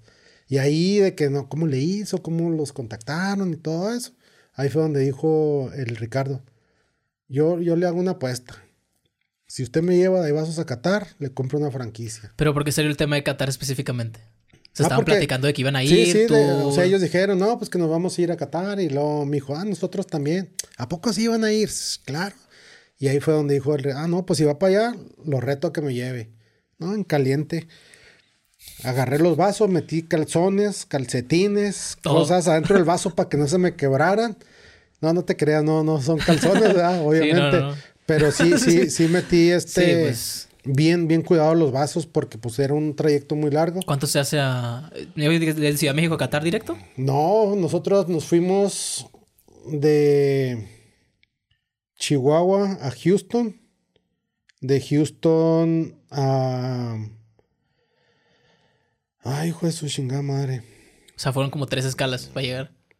Pues cuatro, porque yo aterricé en Dubai. Ok. Pero, ¿cómo se llama? Donde hay unos globos. Muy famoso por sus globos aerostáticos. Sí, no, tampoco me acuerdo. Ah, bueno. Fue Chihuahua, Monterrey, Monterrey, Houston, Houston. Digo, lo podemos buscar. Sí. Ciudad, ¿cómo lo pongo? Globos aerostáticos. Ah, sí, cualquier cosa que se te ocurra, Sí. podemos buscar. Eh. Vagan, Tiki, ¿cómo lo crees que? No, no sale. ¿Cómo lo podré buscar? ¿Es el mejor lugar del mundo para recorrer en globo? A lo mejor. ¿O es como un festival? Lo Suiza, ten- Turquía, lo tengo aquí, lo Tanzania, tengo aquí. Turquía. Turquía. En Turquía. Este, llegamos a Turquía y de Turquía a Dubái. Estuve un día en Dubái y luego de ahí me fui por carretera a Qatar. Una travesía puro desierto, viejo. Ni un cerro, ni un cerro, pinche calor. Y no, no, fue algo, algo chingón. Hicimos un día y medio. Un día Para y medio llegar. para llegar allá. Entonces estuvo, estuvo todo perrón. Y así fue como, pues llegamos allá. En lo primero que hicimos, o sea, llegamos un día y el otro día jugaba México. Y ahí fue donde nos topamos a, a estos vatos en la esplanada del estadio. Luego, luego nos jalaron para salir en transmisión en vivo ahí con Venga la Alegría. Sí. Este, ¿cómo le hicieron para llegar? No, pues veníamos de Dubái, que este, traíamos un chofer sin permiso y duramos como 7, 8 horas ahí en una banqueta que nos corrían porque no entendíamos el idioma. Ni los mismos de ni los mismos de Dubái que hablan diferente entendían a los de a los de Arabia Saudita, porque pasamos por Arabia Saudita. Y los de Qatar hablan diferente a Arabia Saudita, o sea, Nadie es se algo tan chiquito, güey, que, que no se entendían y a nosotros menos, ni el Pues traductor nos entendía, compa, y luego que el internet no agarraba, que eso, no, fue algo, pensamos que no íbamos a llegar, pero bendito Dios se solucionó todo. Íbamos con gente que no sabíamos ni madre, lo- ni ellos nos entendían, ni nosotros a ellos, a puras señas. Ah, y Sí. acá, y, y con fotos. Eh, ah, ok. Así llegamos allá. Un- Una travesía muy perrona. Ok, y lo primero que llegaron, lo primero que llegaste fue así al, al estadio o fue llegaste al hotel, No, obviamente llegamos al llevarte, hotel. llevarte A un? Airbnb, fue como un Airbnb. Que ya teníamos todo pagado nosotros, ¿verdad? Lo, lo programamos pues mucho tiempo. Como 11 meses antes programamos Ok. todo eso. Ah, pues es un mundial, o sea, Sí. si no es así, No, no, pues ya ves que cómo. te tenías que afiliar a la FIFA y luego la FIFA Sí. te iba a meter al sorteo. Que anda el si- caramelo también por allá, ¿no? ¿No se lo toparon? No me hables del caramelo, compa. No toquemos esos temas. Lo único que te puedo decir es que mis fotos tuvieron más likes que cualquier otro mexicano. O chihuahuense, pues, no mexicano, chihuahuense. Donde quiera que tomaron fotos de nosotros y todos los portales, este, Juárez, Parral, Chihuahua, Casas Grandes, El Paso, chihuahuenses en Qatar. Y el señor Daiva tenía más likes Sí, aquí está la, esa foto. la foto. Más likes que todos los demás, gracias a Dios. Y no, no te quiero decir que, ah, pero Ajá. causó sensación, pues yo creo la banderita que decía Daibazos o no sé, pero tuvo chingón. Pues en general, siempre lo que ha cautivado es tu imagen en general, ¿no? O sea, bueno, dije en general dos veces. Pero pasó lo mismo con la serie Netflix, que tú no te imaginabas que pues la camisa en primero y luego que tú fueras a salir de portada, y luego que fueras el primer episodio. Sí, fue. O sea, pues sí. Hay, hay una persona que también no ando muy bien con él que me dijo, es que tú eres, tú eres Daivazo. O sea, mucha gente escucha palabra Daivazo y luego los imagina un vato con sombrero. no se imagina el No se imagina un clamato. Dice, y eso está chingón, que tú seas la viva imagen de tu producto. Sí. Cosa que, que mucha gente no sabe, por ejemplo, las Vancouver Donuts. Ah, son Vancouver Donuts, son donas. Pero ¿quién es el...? no? Nadie. Entonces, aquí he logrado eso, gracias a Dios. Pero me ha costado mucho Claro. desvelos, manejar la camioneta con el Buki, este, llevarle daibazos a Julián Álvarez, a la banda del Recodo, a Jenny Rivera, a Valentín Elizalde. Te estoy diciendo los que han fallecido. A Valentín Elizalde te tocó también. Valentín antes de fallecer también lo probó. Muchas personas. Y eso pues me hace que ande siempre en boca de la gente. No, que el Daiva, no, que el Daiva fue a llevar eso. Y la gente va a comprar un Daivazo. Ahora lo de Wendy fue viral esa noticia en todas las plataformas que la subieron. ¿Tú sí sabías quién era Wendy? O sea, conocías el fenómeno de Wendy antes de... Claro, yo me aventé la Casa de los Famosos. Pero antes de la Casa de los Famosos, ¿sabías quién era? No. Sí, sí me acuerdo con el video de Estamos Perdidas. ajá. Pero ya de ahí perdí la huella hasta que le entró a la casa. Y dije yo, tengo que llevarle un pinche de eso. Se lo tengo que llevar y pasó lo que quería que pasara. Mucho hate, mucho hate, o sea, el 95% hate. Pero la gente, al ver el daivazo, eh, pues vamos por un daivazo, güey, chingue su madre. Ya, ya lo vimos. Ventas para mí, ventas, ventas, ventas. Donde quiera que, pues, no sé, tuvo millones de, de vistas esa, esa publicación. Y no tanto las ventas, sino también la experiencia personal que te da esa satisfacción de decir, ya logré estar con esta persona o conocer a lo mejor, o sea, no sé. Digo, aquí también tengo como que esa eh, con eso lo puedo aterrizar aquí en el programa porque a lo mejor este video no le va bien como me comentabas, que ojalá y no, la verdad es que yo siempre espero eh, que, le vaya bien el proyecto, sea en cualquier red social o eh, ya sea gracias a esa persona poder platicar con otra persona. Este pero más allá de, los números que vaya a generar, pues la experiencia que tengo con esa persona es la que significa algo para mí. No sé hasta qué punto también tú, desde un punto de vista de, persona, lo hayas hecho con esa intención de, ok, tengo un producto y este producto me va a servir ah, para, conocer a esta persona porque ya tengo un, un, propósito, ¿no? Ya tengo un objetivo que si no tuviera el producto, a lo mejor en mi vida hubiera conocido a esa persona. Mira, hace unos días le llevé un daivazo a los tucanes. Ok. Y el manager me dijo, no hacemos comerciales, viejo. Y le dije, yo no, no lo hago porque me hago un comercial. Le dije, tengo una publicación en una serie y me ha dado mucha publicación. Solamente lo que quiero, le digo, es que prueben el producto. Para cuando regresen a Chihuahua, como mucha gente va y los busca o nos busca, es lo que quiero. No, está bien. Pero ya ellos solitos, no, échese la foto. Ay, qué chingón. Pero por ejemplo, Kate del Castillo, le llevé un daivazo y lo probó y, mmm, qué rico. Kate, una foto, sí, permítame. Se voltea y luego le da el vaso a, otra persona. Dice, es que no puedo tomarme la foto con el clamato. Le digo, pero yo sí lo puedo agarrar, ¿no? Sí, claro. Pero ella no lo toca. O sea, para nada. Cosa que me ha pasado con muchos, ¿verdad? Varias personas así de que no, es que el vaso no como que piensan que los busco por publicidad. Pero no. Por ejemplo, el caso de estos. Les llevé a que lo probaran, les gustó. Y ahí quedó. Y ahí quedó. Y ya después vienen cada vez. Carlita Camacho, cada que viene a Chihuahua, voy por un Daiva, voy por un Daiva. Y ya me dice padrino. ¿Qué onda, padrino? Entonces, eso es lo que, eso es lo que busco. El recodo, hasta a veces cuando vienen, vamos para allá, viejo. Este, ahí le encargamos uno. Ahora Gerardo Ortiz, a Gerardo Ortiz le di a probar un Daivazo en Juárez. Gerardo Ortiz se me hacía un artista inalcanzable. ¿Por qué? Porque estuvo en su momento muy fuerte un día que vino a Chihuahua y dije yo, hijo, nunca voy a poder. No, hombre. Chidote, el vato se portó a toda madre. Y ahora que, que vino la última vez, este, yo tenía todos los negocios cerrados, era un domingo, él cerraba. Y cuando yo fui a saludarlo al hotel, me dijo, ¿qué onda, viejo? Eran las 12 y media cuando salió del hotel. ¿Qué onda, viejo? ¿Y dónde están los clamatos? Y a su madre, dije, ¿de dónde chingados saco? Y nos fuimos en su... O sea, él iba en su camioneta, yo atrás. O sea, él te invitó de que, hoy aquí voy a andar, quiero saludarte. No, no, no, o sea, yo... Yo fui a saludarlo y sí me reconoció. ¿Qué onda, ah, viejo? ¿Cómo está? Va a ir para allá. Sí, le digo, vamos a ir contigo. Ahora le vámonos. Y en el camino se paran.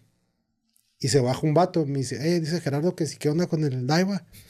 Le dije, no mames, es que yo no sabía si lo iba a ver o no y, y cómo iba a saber si quería o no. Y ya tenía yo todas las sucursales cerradas. Entonces dice, es que dice que trae un chingo de antojo. Y ahí sí le quedé mal, güey, porque... ¿Sí? Pues ya de dónde? Ya todo estaba cerrado, eran la, casi una de la mañana cuando se subió él a cantar. Y ya le dije, no, pues te la debo. Nomás dijo, no, hijo, me quedé con muchas ganas, viejo. Otra cosa, digo, pues qué chingón, ¿no? Que, que sí pregunten, que sí sepan de qué estamos hablando con, con los artistas. Claro. Sí. ¿Cuál fue el primero al que le abordaste de esta manera? Al que tú te acuerdas dijiste, "Y Ah, me cuajé, que dijiste. mm, no, fue. Hijo de su chingada se me va el nombre. Fidel Rueda. Fidel Rueda. Y no nomás se lo, se lo ofrecí, fui por él al hotel y él vino a mi negocio. Me gusta mucho la michelada, dijo, y como me la cuenta, quiero probarlas. No, le dije, vamos, vamos, mijo, vámonos. Ok, él ya sabía que era el Daibas. No. O sea, yo le dije, Ah, tú tengo lo- un tú clamato la idea, así, que está gustando, porque todavía no tenía ni siquiera el logotipo. Sí, es, es lo que me llama la atención que eh, con la cotorriza pues ya tenías un producto ya establecido, Ya, tenías ya. muchísima trayectoria, ya sabías en la, ya tenías la confianza del producto como, como mercadotecnia eh, de, de poder presentarlo formalmente, ¿no? Y a lo mejor eso es lo que también puede ser un, un detonante de, de si se abre esa puerta o no, de que tu producto ya para cuando intentes eh, abordar este tipo de, de- a este tipo de gente, que tu producto ya tenga el respaldo detrás, ¿no? O sea, por, por eso me pregunto cuál fue el primero, porque a lo mejor y antes te costaba más venderle Muy la imagen fue. a las personas. Muy difícil era porque pues no tenía reconocimiento ni mi marca. Y eh, Fidel Rueda fue el primero que accedió a ir a, a mi negocio y después Valentín Elizalde. Y Fidel dijo, no mames, qué rico. y ahí esta me pasó su teléfono, nos hicimos amigos. Este, cada vez que, que voy a algún lugar donde se presente, se acuerda el de las micheladas chingonas de Chihuahua y así. Entonces fue, él fue el primero. Wow. Y mañana Spoiler. así. Mañana hay viva la radio, vienen varios y estoy por ahí invitado y voy a llevar mi mesita para hacerle clamatos o daibazos a los que no lo han probado, primeramente Dios. Ok. ¿Y cómo fue abordarlo con gente arbitraria en Qatar? Haz de cuenta que andaban unos amigos de aquí, eh, Naum Ordóñez, no sé si los conozcas. No, la verdad. Naum y... No, espera, ¿no es uno de barba? No, No, ok. Creo que sí conozco uno aún, pero no. el, el otro cabrón se me olvidó el nombre. Ojalá no se enoje. Saludos. Sí. Este. Y ellos allá, pues, eh, tenían conocidos. Entonces. ¿En Qatar? Ajá.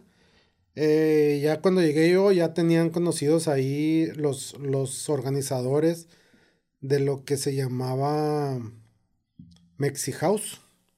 Mexi House. Mexi House era una explanada en donde lo tapizaron y ahí pasaban las- los partidos, era una pantalla gigante, había comida y todo. Y los organizadores ya me los presentaron ellos. Entonces ya le empecé a llevar a, a varios artistillas, al, al nuero de Arturo Abud, No sé quién es Arturo. el nuero de, de Carlos Slim, Ok. Arturo Elias Abud Sí, Ayud. Ayub, el de Shark Tank. Sí, sí. Ese cabrón. El otro, el protector de animales que anda en todo el mundo cuidando los animales. Y Arturo ta- Isla. Arturo Islas.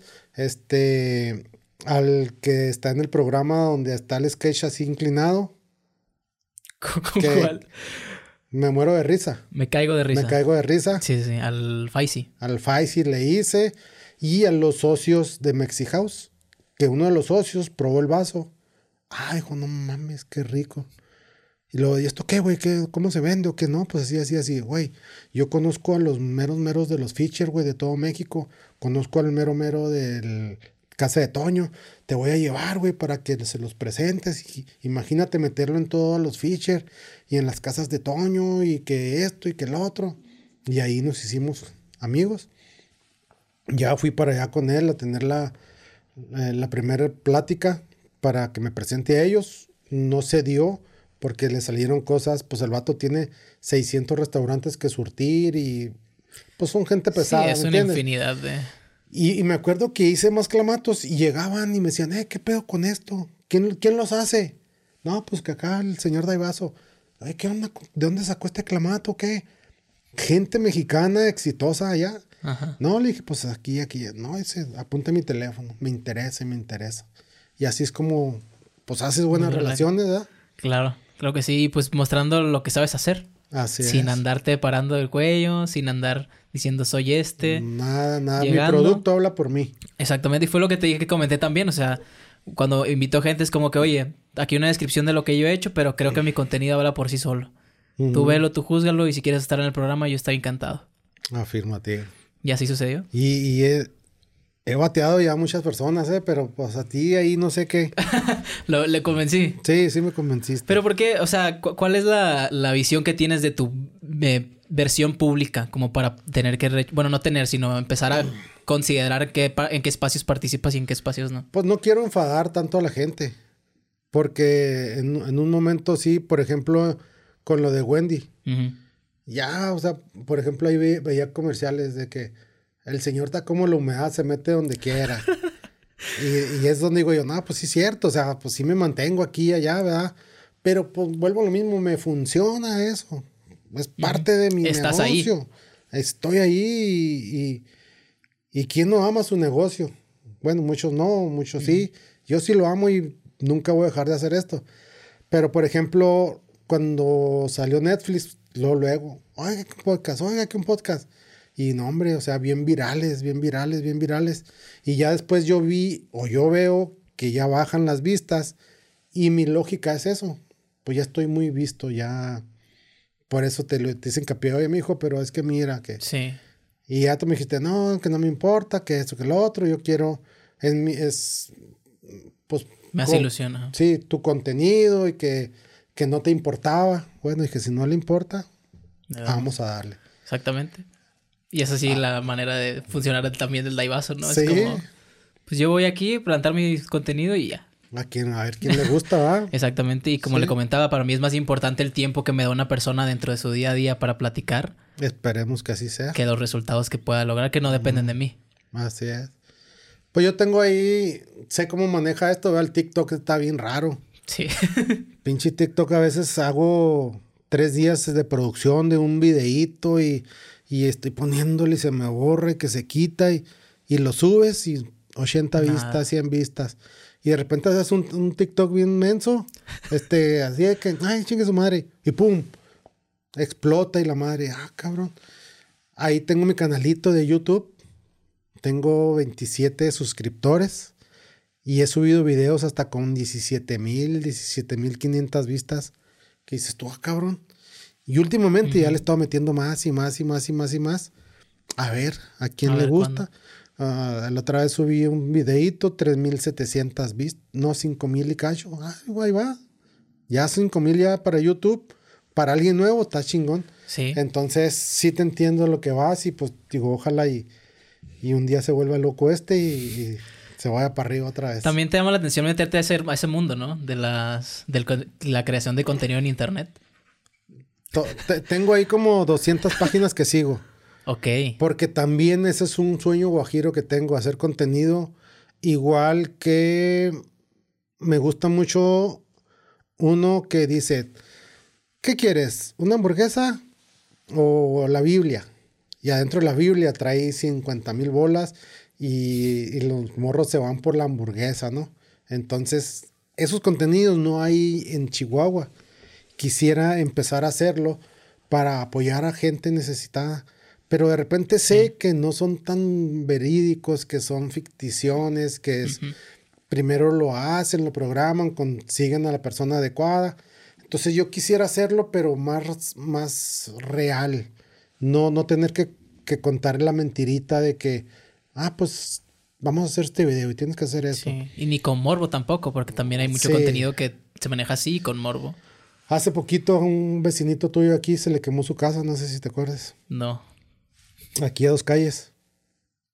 Por esta misma altura. Y hice un video apoyándolo. Y le fue muy bien. O sea, al video. Yo conseguí apoyo para él.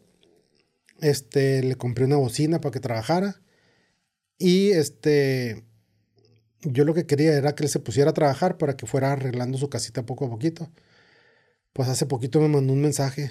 Oiga, usted, que enojado, que porque mucha gente quiso ayudarlo y yo no le dije a él que había gente que lo quería apoyar.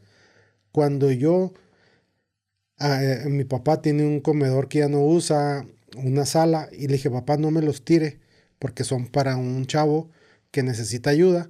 Nomás estoy esperando que le dé una remodeladita a su casa con la ayuda que yo le di, con una bocina para que se ponga a trabajar, que la bocina no me la regalaron, ¿verdad? es una pues bocina de esas acá. Entonces, mi lógica fue eso, lo apoyo, se pone a generar, a generar poco a poquito el morro va a ir arreglando su casita y ya después le llevo yo la sala, el comedor y todo lo que me ofrecieron las personas que me escribieron. No sé quién le dijo o cómo estuvo, que me dijo, usted nomás usó mi video, mi video para hacerse viral usted, porque no me dijo. Le dije, mi hijo, le dije, ¿cómo es mal agradecido? Nunca me había pasado, me tenía que pasar una vez. Yo a usted lo apoyé desde hace muchos años cuando le compré los productos para hacer las los daibazos de sabor. Y ahora que te había molado te quise apoyar, pero ya valió madre. Mira, ya alguien te metió en la cabeza. Este, le mandé el video donde le dije a mi papá, no me tire estos, papá. ¿Para quién son, papá? Pues para tu amigo que se le quemó la casa. Ah, ok. Se los mandé, le dije, mira, nadie hubiera hecho por ti esto. Y son, son cosas buenas, en buen estado, que no cualquiera se los iba a regalar. Entonces, ahí dije yo también, no mames, o sea, te desanimas pues de hacer ese tipo de contenidos porque quieres hacer el bien y quedas mal como siempre, porque ellos, como que él está esperanzado a que yo le arregle la casa, le pinte y se la levante toda. Sí, hacer un Juan Pazurita, ¿no? Así. Sí, pero pues tampoco, o sea, es, hacer una cadena de favores. Entonces, él lo vio de otra manera y ya me desanimo a hacer eso. De repente ahí ando y la fregada, porque, pues fíjate, tengo 840 mil seguidores en mi página que yo moneticé en el 2019-2020. Déjame te digo, tuve la fortuna de monetizar y me fue muy bien. Pero la persona con la que me junté empezó a meter eh, copyright y me castigaron y ya no, ya no se pudo. Pero tengo otras páginas con 30 mil, 35 mil, 50 mil seguidores que puedo usar una de esas y empezar, ¿verdad? De cero. Sí. Cosa que se puede, se puede. Es muy fácil pero el tiempo también. Necesitas pelada 12 horas, 8, 10, 12 horas diarias. Sí, es casi un trabajo de medio tiempo, un trabajo completo. Editar, sí, yo me meto unas Sí, entonces no, no lo puedo hacer, viejo. Claro, ya se nos sale de las manos. Sí, a mí sí. Tú ahorita, pues a lo mejor esto es tu Sí, o sea, he, tratado de mantener mi margen, pero de todos modos sí es bien cansado porque yo también trabajo, o sea, no me dedico Ah, eso quería saber, sí, sí, sí tienes tu trabajillo Sí, sí, por eso te cité esta hora, tío. A partir de entre semana yo trabajo y en fin de mm. semana me dedico a editar y no, limpiar. O sea... eso es lo que me detiene, pero sí, ahí traigo la espinita. Me ando mucho, a mí me gusta mucho ver los videos de, de gente que pone en, una tabla así varios billetes y que ah. pregunta cosas y se los va dando, se los van ganando. Ese es el mismo, Ajá. pero él hace varios varias cosas, la comida, este, que a, un Uber me da ride, no traigo dinero. Eso los veo todos los días, todos los días. Y también veo a mi compa José Torres, dijo. José Torres. es el vato más viral del internet. Y ahorita me chuté el último video que anda buscando un Lamborghini. Mucha gente lo odia, mucha gente no lo quiere. Yo lo respeto, el hijo, hijo de la chingada iba a decir. Porque ya quisiéramos muchos tener lo que él tiene, viejo. Y a base de puros videos. Puros videos. Y ahora que ya se le alivianó su página, que ya trae alcances de 1, 2, 3 millones de views, imagínate. Sí, es un chambón. machín. ¿Tú sabes lo que se gana? Sí, sí. Lamentablemente sí sé lo que se gana. Sí, Yo también sé porque lo viví. Sí, pero también el, hecho de formar tu equipo de trabajo es primordial. Yo ahorita es lo que estoy priorizando, conseguir, eh, metí solicitudes a, instituciones de gobierno para ver que, cómo valoraban mi proyecto como emprendedor y, tratar de ir formando mi, propio equipo de trabajo, eh, hacer campañas publicitarias para también crecer eso y poder yo solventarles a mi equipo de trabajo de alguna manera, aunque sea simbólico ahorita, porque pues, a pesar de tener tres años, ¿cuántos años tenía cuando, cuando brincó de abarrotero a a 12, expendio. 12 años. Ahí está, o sea, yo sé que mentalmente yo tengo la regla de los 10 años. No, a los 10 años. vas muy bien, porque ahorita todos los que hacen batallas de TikTok, yo me acuerdo hace dos meses, tres meses, tenían 20 conectados, 8 conectados. Llámese la muchacha, la muchacha. ¿Sí ves esas batallas de TikTok? ¿Batallas de qué? Que, que, se ponen ahí a pelear en las dos ventanitas y que le picas y le mandan dinero. Y hay gente súper millonaria, viejo. Millonaria. Muchachas que viven en rancho que ya ganan 30 mil, 40 mil dólares mensuales. 30 mil o 40 mil dólares mensuales por estar en una computadora y que le mandan regalos de 600, 800 dólares, un león, un universo. Sí. Ahorita yo ya ando haciendo batallitas, llevo tres. El primer, la primera batalla me dieron 10 dólares, la segunda 12 y hace unos días me dieron 16 dólares con 20 conectados, 30 conectados. O, poquitos más. Pero como no, yo no me dedico a eso, nomás me mandan rositas, que corazoncitos, pero al final ya te dice TikTok, ganaste 16 dólares. Imagínate ellos que todo el día, todo el día les mandan leones, este, les mandan regalos que valen 800 dólares. Millonarios. No manches. Exactamente. Es la, locura. Qué locura. ¿Y qué opinas, por ejemplo, tú de, del OnlyFans? ¿Tienes alguna postura acerca de eso? Que es jale. ¿Es y, jale? Es un, y es un jale. ¿Crees que es un jale digno? Claro. Es un, es un jale digno para la persona. Pero lo que se me hace chingón de eso es que es como una. Como si trabajaras en un table. Pero acá es chingón porque vendes tu contenido y no te tocan. No tienes que soportar el tocamiento, el olor, el, el convivir, con, convivir la gente. con la gente bien borrachota y tener que soportar el tocamiento. Entonces, la verdad, se me hace una plataforma chingona. Y las chavas que se meten ahí, o vatos, porque también hay vatos, la neta que qué valor. Y está bien porque generan millones de pesos nomás por subir un video.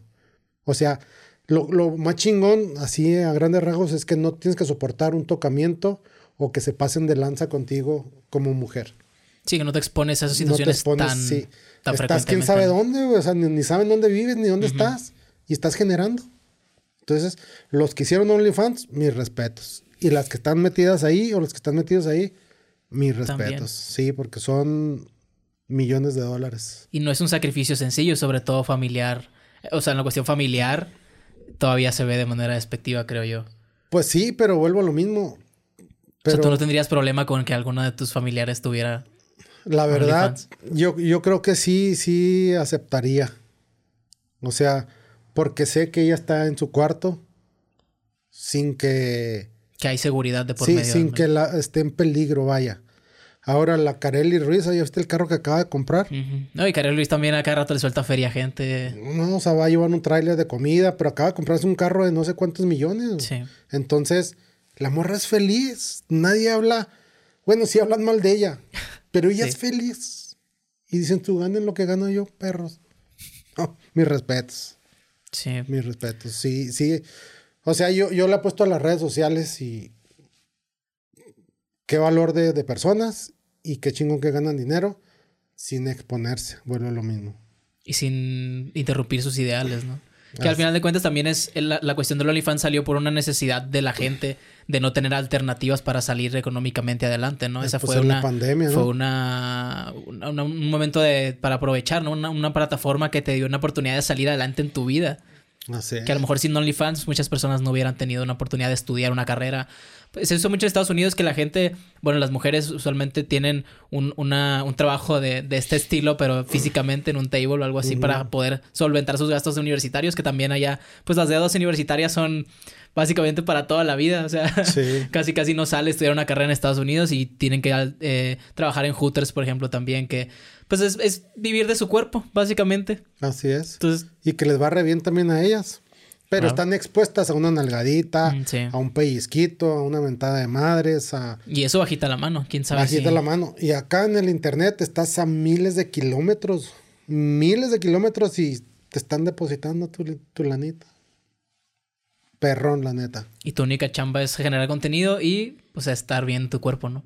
Cuidarte físicamente. No, y hay, hay unas que ni están bien, y ahí está la gente. de todos modos. Ya ves que hay hasta OnlyFans de pies, algo así. Sí, sí. Hay gente que dices tú, ¿qué pedo con eso? O sea, sí. 100 dólares por ver un pie, güey. No mames, qué, qué, locura. Pero el pie Entonces hay que aprovechar, hay que aprovechar. Todo, todo lo que sea redes sociales que se genere, yo, yo estoy A favor. a favor. Igual la gente que, por ejemplo, tú que podrías ya empezar a vender un saludo por ahí.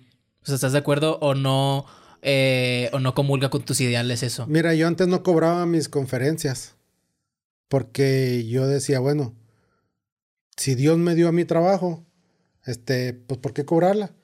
Pero ya cuando me llevan a Juárez, a Casas Grandes, a Veracruz, ni modo que yo pague los viajes, entonces, pues ya empecé yo, no, pues sí, sí voy, pero pues se generan gastos, ¿verdad? Que no está bien Sí. que yo vaya a gastar también por ir a, a algo que les va a servir a alguien. Y ya me dan ahí los viáticos, me dan este viajes, hospedaje, alimento, y a veces me dejan ahí en un sobrecito 5, 10 mil pesitos. Que digo yo, bueno, pues no se los estoy pidiendo, me lo están dando, pues bienvenido. También, ¿por qué no? ah? No está de más. No está de más, ¿no? O sea, Y más si le nace, ¿no? Sí, por eso te digo, o sea, eh, por ejemplo, si voy a una institución de gobierno, que el dinero no sale de la persona que me lleva, sino de, de los impuestos de la gente, y yo voy a hacer un bien, entonces pues yo lo acepto, porque sé que no estoy quitándole dinero a una persona de, de su trabajo. Y que sabes que a lo mejor ese dinero podría caer en otras, Ah, claro. en otros paraderos, ¿no? Entonces sí, ya últimamente ahí, ahí recibo La buena Este, feria. Sí. Los saludos, no. Por ejemplo, ahorita el, el chavo que me dice, oiga, ¿me puedo tomar una foto con usted? Y yo de jugando le digo, sí, mi hijo, valen 15 dólares. y lo, ay, está bien, no le hace. Pero obviamente es broma, ¿verdad? Sí. Pero sí, no, no. No, no sería así capaz de, de cobrar un saludo o así. Porque dices Todavía que pues la cotorriza te trató muy, muy despectivamente. Bueno, no muy despectivamente, sino que no se prestaron a abrirse en ese entonces. Ajá. Por eso me, me llama la atención de ver cuáles son tus ideales en ese sentido. O sea, también con Vicente Fernández, también ese precedente, me imagino que te, te abrió un parteaguas de decir, si Vicente Fernández me invitó a que le- me firmara seis discos, porque estos cabrones no me están aceptando un daivazo. Ajá. Que no sé, también los tiempos han cambiado y no es tan eh, bien visto recibir cosas gratis de alguien. No sé qué, qué clase de, de mentalidad tenga la gente ya posicionada como la cotorriza, como Adrián Marcelo, para pues aceptarle cualquier cosa a cualquier persona que se le acerque. Pero no sé cómo lo veas tú en ese sentido de, de si, es una cuestión de que ellos tienen que ponerse así por la cuestión de, de que ellos ya abarcan muchas personas que pueden ponerse a lo mejor en peligro o si se ponen se pueden este mamonear en cierto aspecto cómo ves ese Es cuidar tu imagen en general Ellos se pueden mamonear y pueden hacer lo que les dé su gana, ¿verdad? Lo que yo he tratado a lo largo de mis años es ganarme la confianza de ellos y lograr lo que ha pasado con ellos. Entonces, yo últimamente digo, le digo a mi hijo, no hay que buscarlos, mi hijo. O sea, nosotros hay que hacer lo que seguimos haciendo y ya ellos pues van a, van a venir otra vez porque el producto es bueno, porque ellos saben que no estamos ya buscando publicidad de ellos. Entonces, lo, lo he tomado mucho en cuenta eso, de que ya, ya no quiero ser el, el que los hostigue, que hoy pruébale una foto, ¿no? O sea, yo voy, les ofrezco. O sea, eso sí no voy a dejar de hacerlo. Les ofrezco sin publicidad, no, yo no quiero publicidad. Si ya te nace a ti, bueno. Y eso es lo que he estado ganando últimamente. Que les nace, que me ven que no soy persona mala, que no soy payaso, que no soy mamón, que no soy esto. Y pues ganamos y ganamos. exactamente y ya te compraron cuatro franquicias Ganar, ganar. Así Exacto. es. Oye, ¿por qué, por qué platicas con tanto énfasis las anécdotas de Vicente Fernández? O sea, ¿qué significó o qué significa Vicente Fernández en tu vida desde pequeño? o Desde... Mira, desde que yo estaba con, ¿qué será? 8 o 10 años, que estaba la grabadora de cassette en, en Anáhuac, había una estación de Cuauhtémoc que ponía La Noche de Vicente Fernández. Entonces a mí me gustaban El Rey, este, Tu Camino y el Mío, La Diferencia. O sea, ya era Este, Vicente Fernández en no, ese no, entonces, ya, ya, estaba súper establecido. sí, sí, sí. Que yo tengo perdida la cronología de Vicente Fernández en el cine de oro. O sea, yo vi con la etapa esta de Negrete de... eh, ¿Cómo se llama? Ah, Pedro Infante. Javier Solís. Javier Solís, eh, pero no sé dónde entra eh, Vicente Fernández en esta... Poquito En después, poquito después. Poquito después. Entonces, no, hombre, para mí era mi ídolo Vicente Fernández. Este, yo escuchaba las canciones haciendo esa grabadora, se acababa a las 9 o 10 de la noche y yo me dormía. Y cuando escuchaba las canciones boca abajo en la cama, decía yo, yo quiero conocer el rancho Huentitán. Y Huentitán, porque él decía, en mi lindo Huentitán. Y yo pensaba que su rancho era Huentitán. Y yo quiero conocerlo, quiero conocerlo, quiero conocerlo, quiero conocer, quiero conocer a Vicente y Vicente y Vicente. Hasta que un día un, primo mío me dice, vamos a Guadalajara, necesito que me ayudes a manejar. Tenía yo 18 años, viejo. 17, 18 años. O sea, pasaron 10 años después de que lo escuchabas en esa... Entonces... Pero, por qué, o sea, ¿qué te llamaba la atención de Vicente Fernández? ¿Cuál, cuál fue el click personal que sus tuviste canciones, con él? O sea, la manera de interpretar, cómo lo hacía. Sí, o sea, este, volver, volver. O sea, yo cantaba y volver, volver. Porque a los 8 años, o sea, ¿cómo va a empatizar a alguien que canta este, que, bueno, la mayor parte de las canciones de Vicente Fernández tratan de ver, tratan, tienen que ver con el amor, ¿no? Entonces a los ocho años está, está extraño que un niño empatice con las historias que cuenta una persona como fascinaban los, los corridos de caballos, el tordillo. Eh, me gustó mucho. Siempre me ha llamado la atención la música.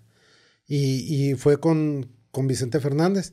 Entonces, el día que mi primo me iba para allá, le dije, primo, quiero conocer el rancho de Vicente quiero conocer, llévame, llévame, llévame. Hasta que me lleva y veo el rancho que dice Los Tres Potrillos. Le dije, pero aquí no es, aquí no es Guantitán. No, me dice, este es el rancho. Aquí entra Vicente, aquí, allá está la casa. Y yo, no manches. No pudimos entrar esa vez. Después regresé. Primo, llévame ya, llévame ya. Para no hacértela muy larga, ocho veces he ido, o nueve, al rancho de Vicente. Una oportunidad fui, Ahí estaba Vicente, salió, nos cantó, nos tomamos foto con él.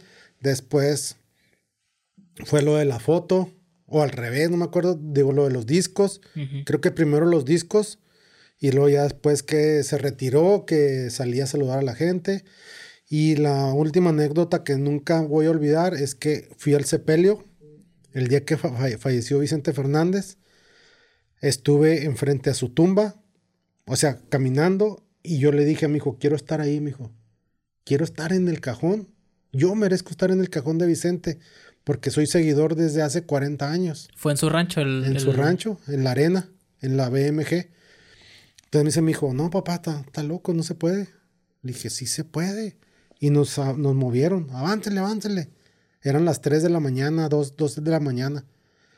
Entonces ya nos mandaron allá a las gradas y le dije a mi hijo, no, le dije, ni madre, yo tengo que estar ahí.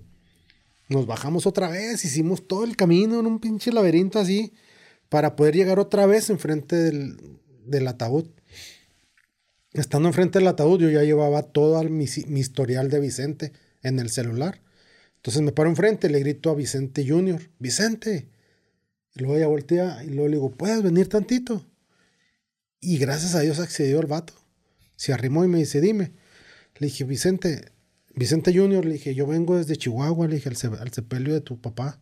Yo lo sigo desde tantos años, mira, aquí, aquí estoy acá, aquí estoy en el Estadio Azteca en su último concierto, aquí le compré la colección completa de 36 discos, aquí estoy el día que salió a cantar, que nos cantó, aquí estoy el día que fue a Chihuahua, cuando lo saludé camioneta a camioneta, aquí estoy en el concierto.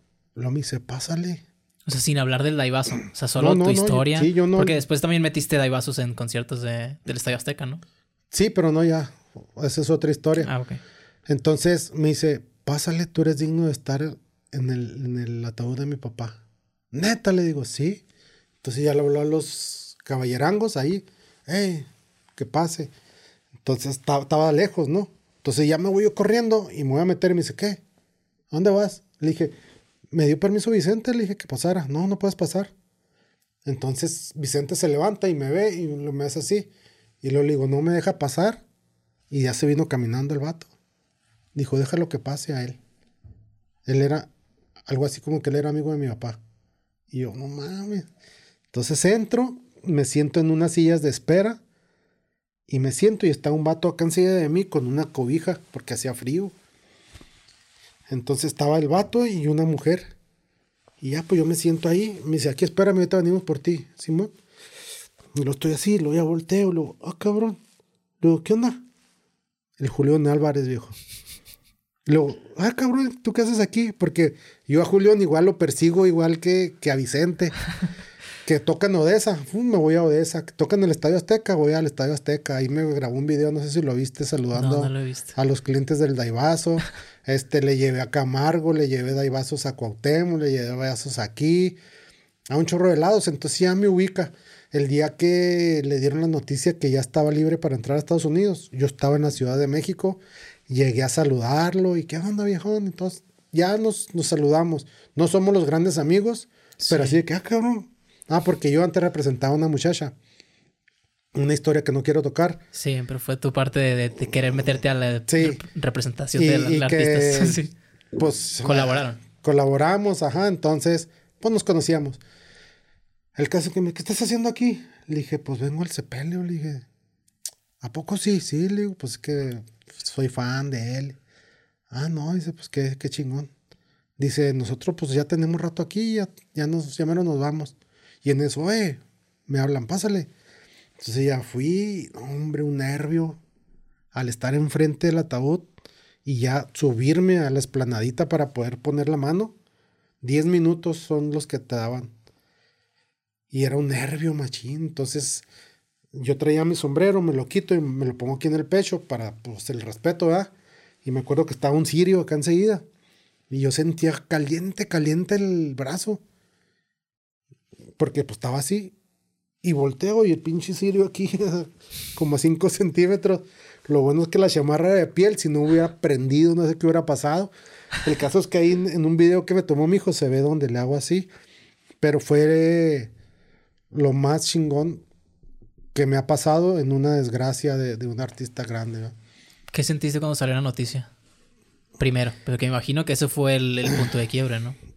Es que la, la, mera verdad, cuando yo llegué a Guadalajara, iba a la final del fútbol de Atlas contra León. Aquella final épica, porque Atlas tenía 17 años, creo, sin llegar a una final. Y íbamos mi hijo y yo a ver el, partido. Entrando a Guadalajara, salen las noticias. Eh, información del tema ahora. Alejandro Fernández sale de la clínica donde está su papá a alta velocidad. Se presume que entró en coma, no sé qué. Y luego a ratito.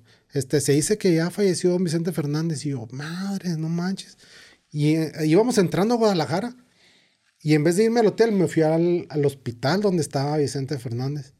Y ahí me topé a los de Televisa, TV Azteca, Telemundo, todos. Este, y ya empezamos ahí a ver qué onda. Cuando de repente atrás hay un señor en la salida de la ambulancia y llegamos, oiga, ¿qué pasó? No, dice, pues a mí ya me mandaron de Telemundo, era creo, a, a grabar la carroza, dice, porque ya falleció. No manches, ¿a poco? Dice, dicen, no sé. A mí nomás me dijeron, ve a grabar la carroza saliendo de la clínica. Nos fuimos al hotel como a las 3 de la mañana. A las 6 de la mañana me habla mi señora, me dice, ¿ya viste la noticia? No, ¿cuál? Pues que acaba de morir Vicente.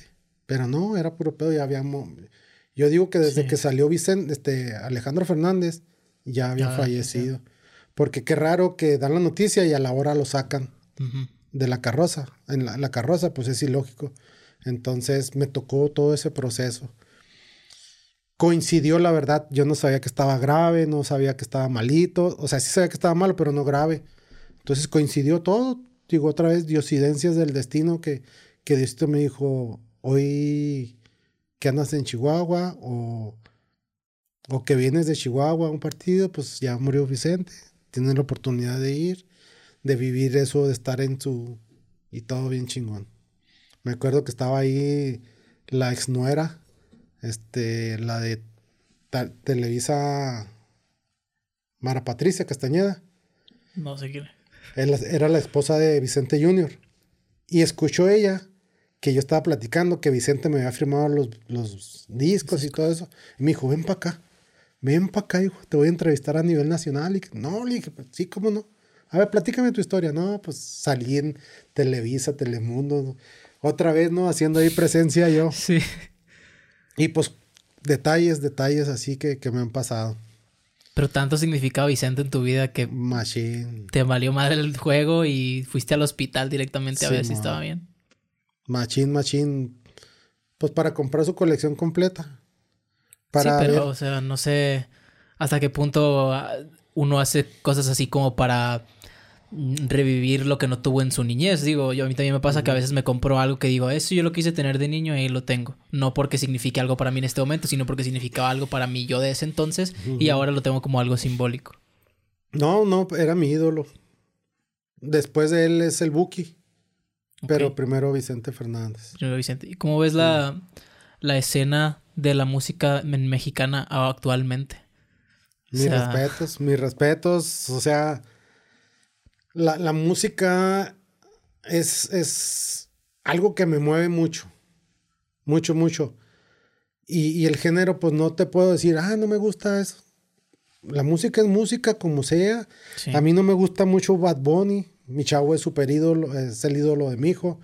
No me gusta el rock pesado, pero veo en, en el YouTube los millones de personas que van a esos Lo que genera. conciertos.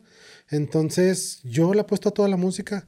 Ahora peso pluma, digo yo, mis respetos para ese canijo. Sí. Un, top, o sea, un ídolo ahorita. Rebasando a los más grandes del mundo, estando en el número uno. Estando el primer exponente mexicano en estar con Jimmy Fallon. No sé quién es él, pero ya está ahorita en, el, en los Grammys. Es un, es un late night. Es como el Al Ramones de allá, pero pues en, mm. Gringolandia ya todo es exponencial, ¿no? Ah, en, un reality show de una... No, es, un, es, una, es un late night show, un programa nocturno. Así como el que hacía Al Ramones en Otro Rollo. O Don Francisco. ¿Quién es Don Francisco? Don Francisco, el de Sábado Gigante. No sé qué es Sábado Gigante. Ah, Ahí ya la brecha generacional nos, separa. Pero esa era, sí, algo te entendí más o menos. Entonces él apareció ahí. Eh, fue, es el primero mexicano que aparece en ese tipo de, de espectáculos. De, programas. Ajá. Pues sí, no, no. Yo soy de todo, de todo. A mí no me gustaba Natanael Cano, viejo. Yo decía, pinche morro. Y un día me lo topé en México y le dije, eh, presta para acá una foto, güey, vente. Nunca pensé que lo fuera a hacer y lo hice. ¿Por qué? Porque lo respeto, porque... Porque siente que se dedica a lo que le gusta y está, y está pegando, Está pegando, entonces qué chingón. Ya quisiera yo ponerme a cantar y que me fuera como ellos. O sea, qué, qué perronzote. ¿Nunca has intentado meterte a cantar? Sí, pero pues no. No, no se hace. No, no tengo, no tengo el, la voz, el talento. No, no, no se pudo. Porque decía yo, en vez de estar gastando miles de pesos con otra persona, pues yo mero, pero no. Si hubiera sabido que tenía con qué, le entraba, pero no. no. Desgraciadamente. No es una habilidad. Dios no me dio esa, esa habilidad. Te pregunto porque o sea, ahorita mencioné lo, del cine de oro mexicano. Mm. Y pues si te pones a pensar en nombres, José José, Luis Miguel, Javier Solís, Jorge Negrete, Vicente Fernández. Ahorita no sé si estemos muy lejos de poder tener una camada generacional de gente que realmente sea que sean personas con calidad musical antes que el marketing que ahorita ya se ha industrializado la, valga la redundancia, la industria de la música, a generar eh, personajes antes que músicos. Pues, ¿quién te puedo decir que pueda hacer que, quede ahí Luis Miguel? Luismi. ¿No más? Ya los demás... Si acaso un Carlos Rivera. No, todavía no. ¿Todavía no? No, no. ¿No, entra? No, no entra. Luis Miguel ya, ya tiene más años. Pero, o sea, no se ha habido, no ha habido como que ese ese traspaso generacional en ese sentido. Siento que no. Y estos morros, pues son temporales, siento yo. Sí, totalmente. Siento. Sientes. Siento, no sé qué va a pasar después. Que llegue otro género musical que llame la atención.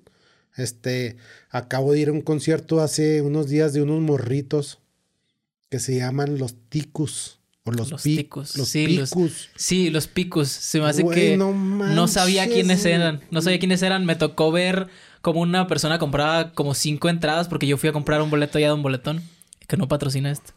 Eh, fui a comprar un boleto para un show de comedia porque me gusta mucho la comedia a mí y, una persona enfrente de mí compró eso y yo, pues, si son unos, niños, o sea, ¿qué, son? Nada de talento, viejo, nada de talento. ¿Pero qué es? ¿Qué es? O sea... No sé, que, no sé qué sea. No te puedo decir, por eso te digo, puede que llegue alguien con algo nuevo y va a salir. Los morros volvieron locos los morritos a la gente. Hasta yo andaba brincando ahí, cante, cante. O sea, no sé qué esté pasando con la música, Pero digo yo, qué chingón, pinches morritos. Vendieron 170 fotos a 1350.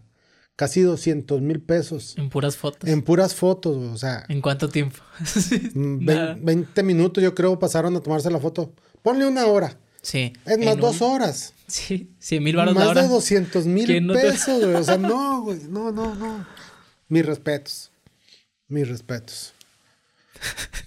qué, qué, qué, qué curioso, ¿no? O sea, antes el factor que, que determinaba si hacías algo en la industria de la música era tu talento. Y ahora parece que es todo lo contrario, ¿no? O no, a lo mejor no todo lo contrario, pero influye más el- en, el, en el factor de si vas a hacerlo lo que no depende de tu talento que tu talento en general. Así es. Porque igual podemos no saber de mucha gente talentosa porque no tienen los medios para exponenciarse. Y sabemos de lo contrario. Gente que a lo mejor ya es más. Eh, que se le dice satánicamente. Bueno, no satánicamente, sino se les sataniza como artistas plásticos antes de ser talentosos. No sé qué esté pasando, pero digo, de, de eso de la música antigua, yo siento que nomás Luis Miguel queda ya. Porque ahorita están queriendo re- revivir la, la- las baladistas, Marisela, este.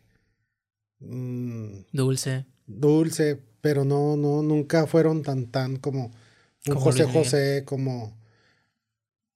como Cristian Castro, a lo mejor. Ajá. Mm, Tampoco siento Sí. yo, Cristian, no. Pero pues ahí está. Es- Escalones abajo, pero Sí. sigue siendo Cristian Castro. Sí, sí, sí. Pues es que se volvió loco el morro, ya ves que empezó Sí, con sus pues, transformaciones. Le gustó probar. Sí, entonces pues se echó a perder él solito. Luis Miguel también estaba hecho garras, pero pues acaba de resurgir y, y la gente lo aceptó. Sí. A mí lo que se me hace extraño va. Luis Miguel es que nunca ha habido como que un espacio donde la gente pueda empatizar con la persona que es Luis Miguel. Como que se quedó en el imaginativo colectivo ese Luis Miguel que todos vieron crecer y ese es el que vende ahora más que Pues que él la como persona. hacer, la supo hacer el morro. Sí, quieran o no, lo de no dar entrevistas El, le el inalcanzable. Yo lo correteé a Luis Miguel, viejo. serio? Sí, un día me metí en su convoy, me metí hasta el estadio. Este, porque a mí me valía madre, yo me le metí a Alejandro Fernández, a Chayanne, a Shakira, a todos los grandes en el convoy y a Luis Miguel me le metí, me metí hasta el estadio. Ya estando adentro del estadio salió el gorilón Sí. y me echó para afuera. Pero me valió madre. A Luis, Miguel, a Luis Miguel lo he visto de aquí a la puerta, este, pero pues así con toda su seguridad. sí, sí. Entonces él, a eso le pegó a él y últimamente ya es que dicen que sale y saluda y la chingada. Porque sí, pisó, pisó fondo el vato, tocó fondo. Pues la serie de. Netflix no la hizo gratis, o sea, Ajá, pero pues nomás le sirvió para pagar las deudas que tenía. claro. Ya después lo tuvieron que financiar, un Shark Tank que, que fue el que entró al quite a financiarlo y todo, y ahí se está alivianando, ya ahí va.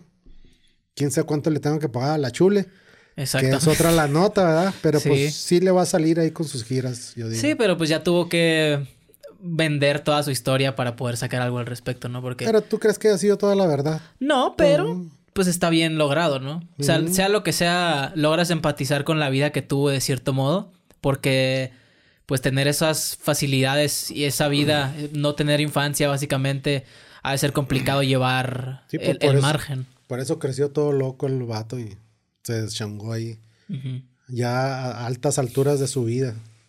Esperemos ya esté yendo mejor, ¿no? Porque Ojalá, pues sí quién se sabe. ve O sea, bien personalmente sí se ve. Pues digo, nunca se ha visto mal, mal. Sí, como no, acuérdate los últimos conciertos. Bueno. Donde salía todo borrachote, Sí, sí. todo feo. Yo tengo un chiste que es, oye, oye, hoy no voy a ir al Sol de México, no al Sotol de México. Ajá, entonces sí, sí tuvo sus ratos malos. Fue cuando Sí. pues ya decidieron retirarlo, ¿me entiendes? También tuvo problemas con sus ingenieros de audio. Empezó Ah, a tratar le- mal a que su les personal. el micrófono y todo eso, sí, no, no.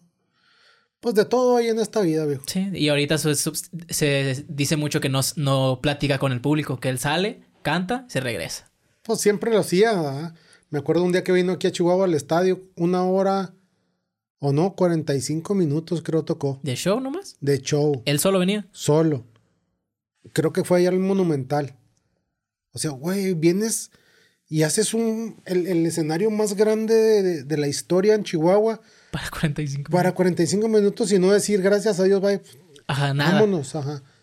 De hecho, a ese concierto fue donde lo seguí, porque nos fuimos por todo el Lombardo Toledano por allá la camioneta se fue y yo, madre, adentro del convoy. Y entramos al estadio por la parte de atrás y yo traía una lobo negra.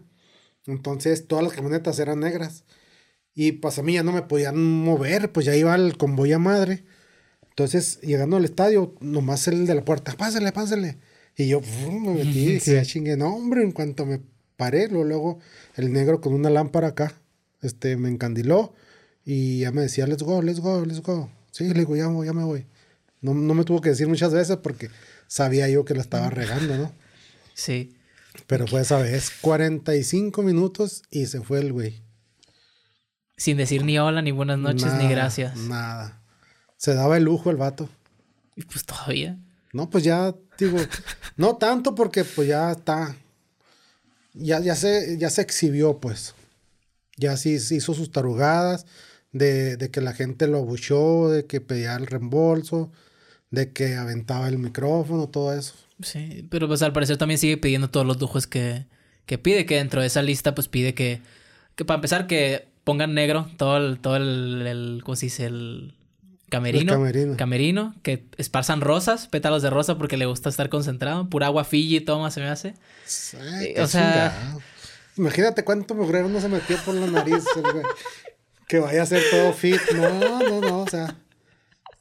Yo he ido, yo he ido a, camerinos de artistas grandes que les ponen botellas y, y agarran nada más un cheto de esos se lo comen. Y ya. O sea, todo lo demás es pura fantasía.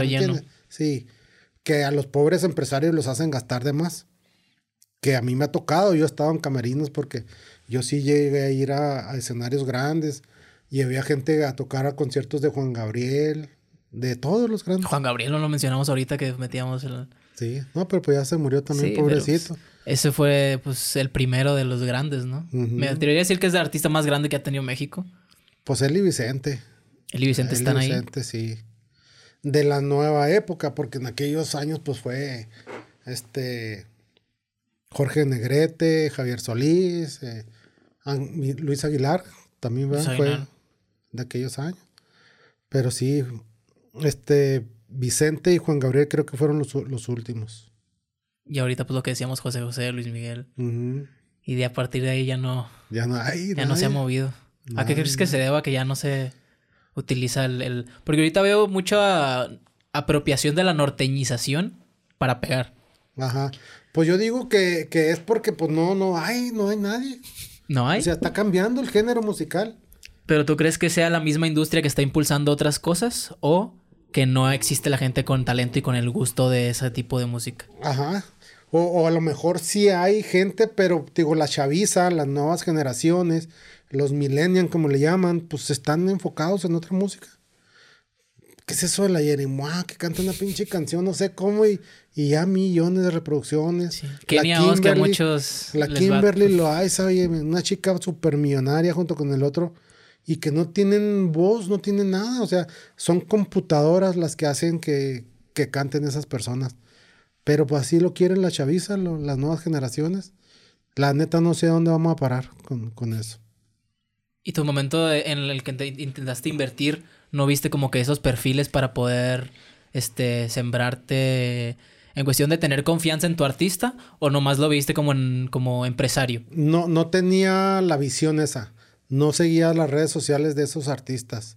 Si no, créeme que sí me hubiera enfocado en el talento. En, ese tipo de género.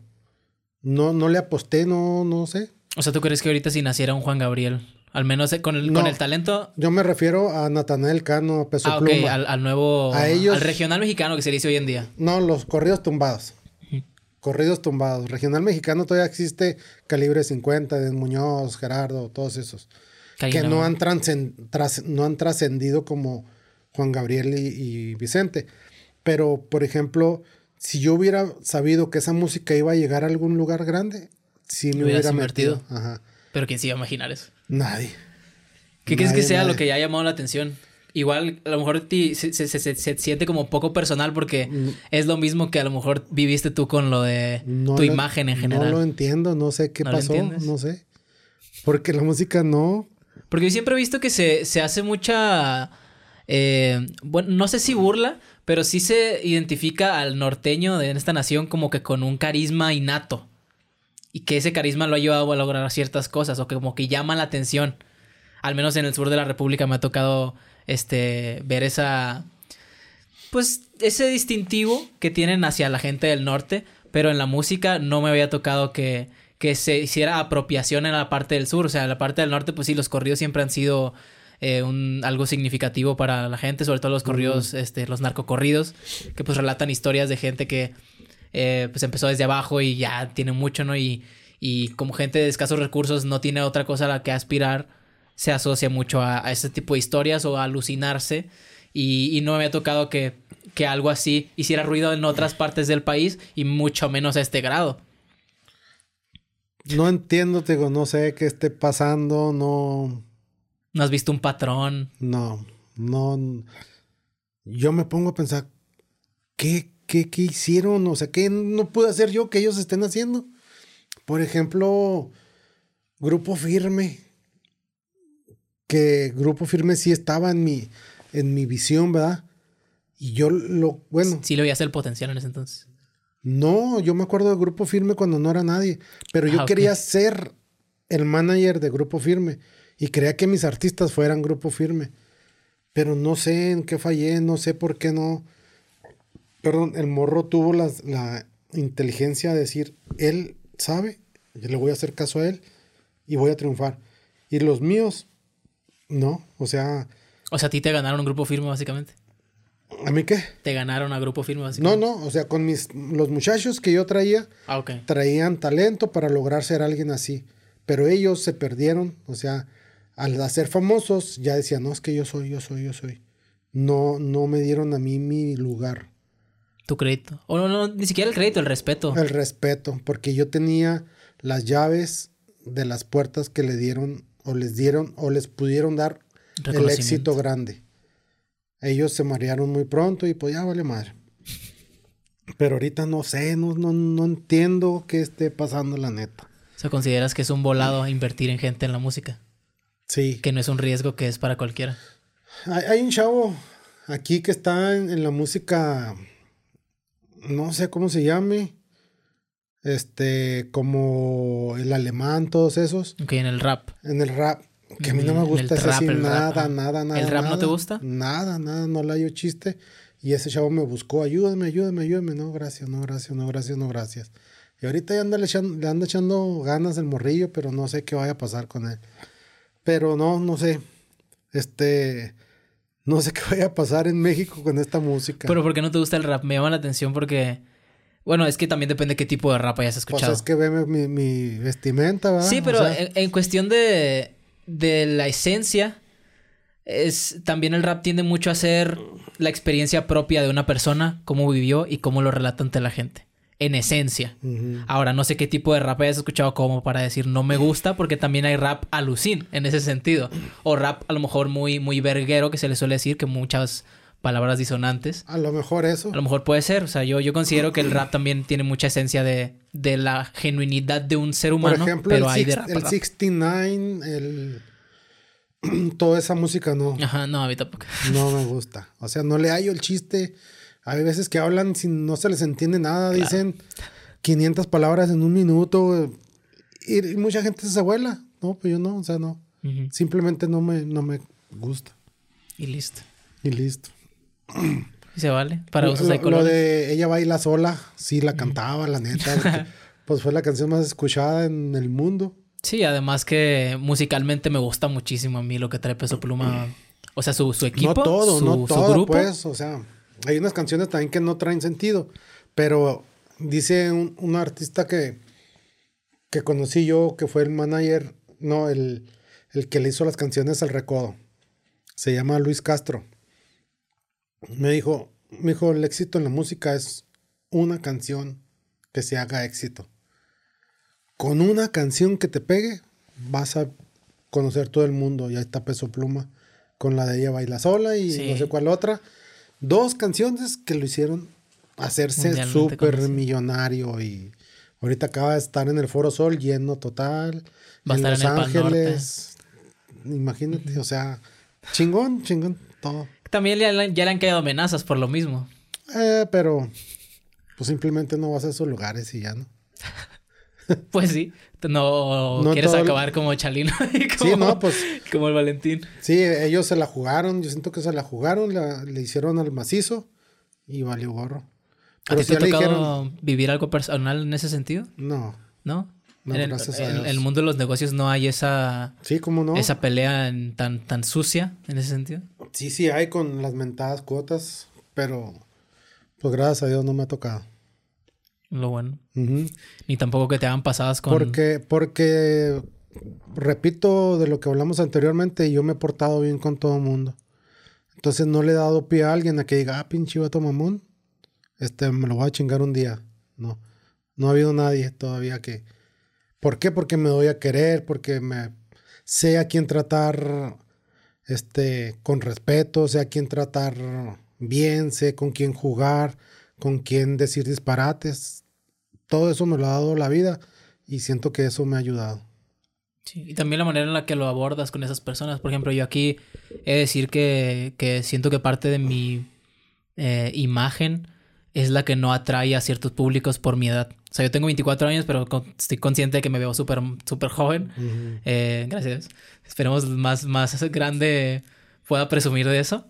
Este, pero sí siento que me, me- por parte de la audiencia pierdo validación con lo que estoy haciendo por porque Por me ve edad. joven. Ujú. Ajá. Entonces, a mí se me hace feo tener que adoptar ciertas tendencias con ciertas personas para poder ganármelas. Entonces, por eso siempre trato de, de mantenerme genuino conmigo, a pesar de que yo sé que me estoy viendo a lo mejor de una manera chusca en ciertos aspectos.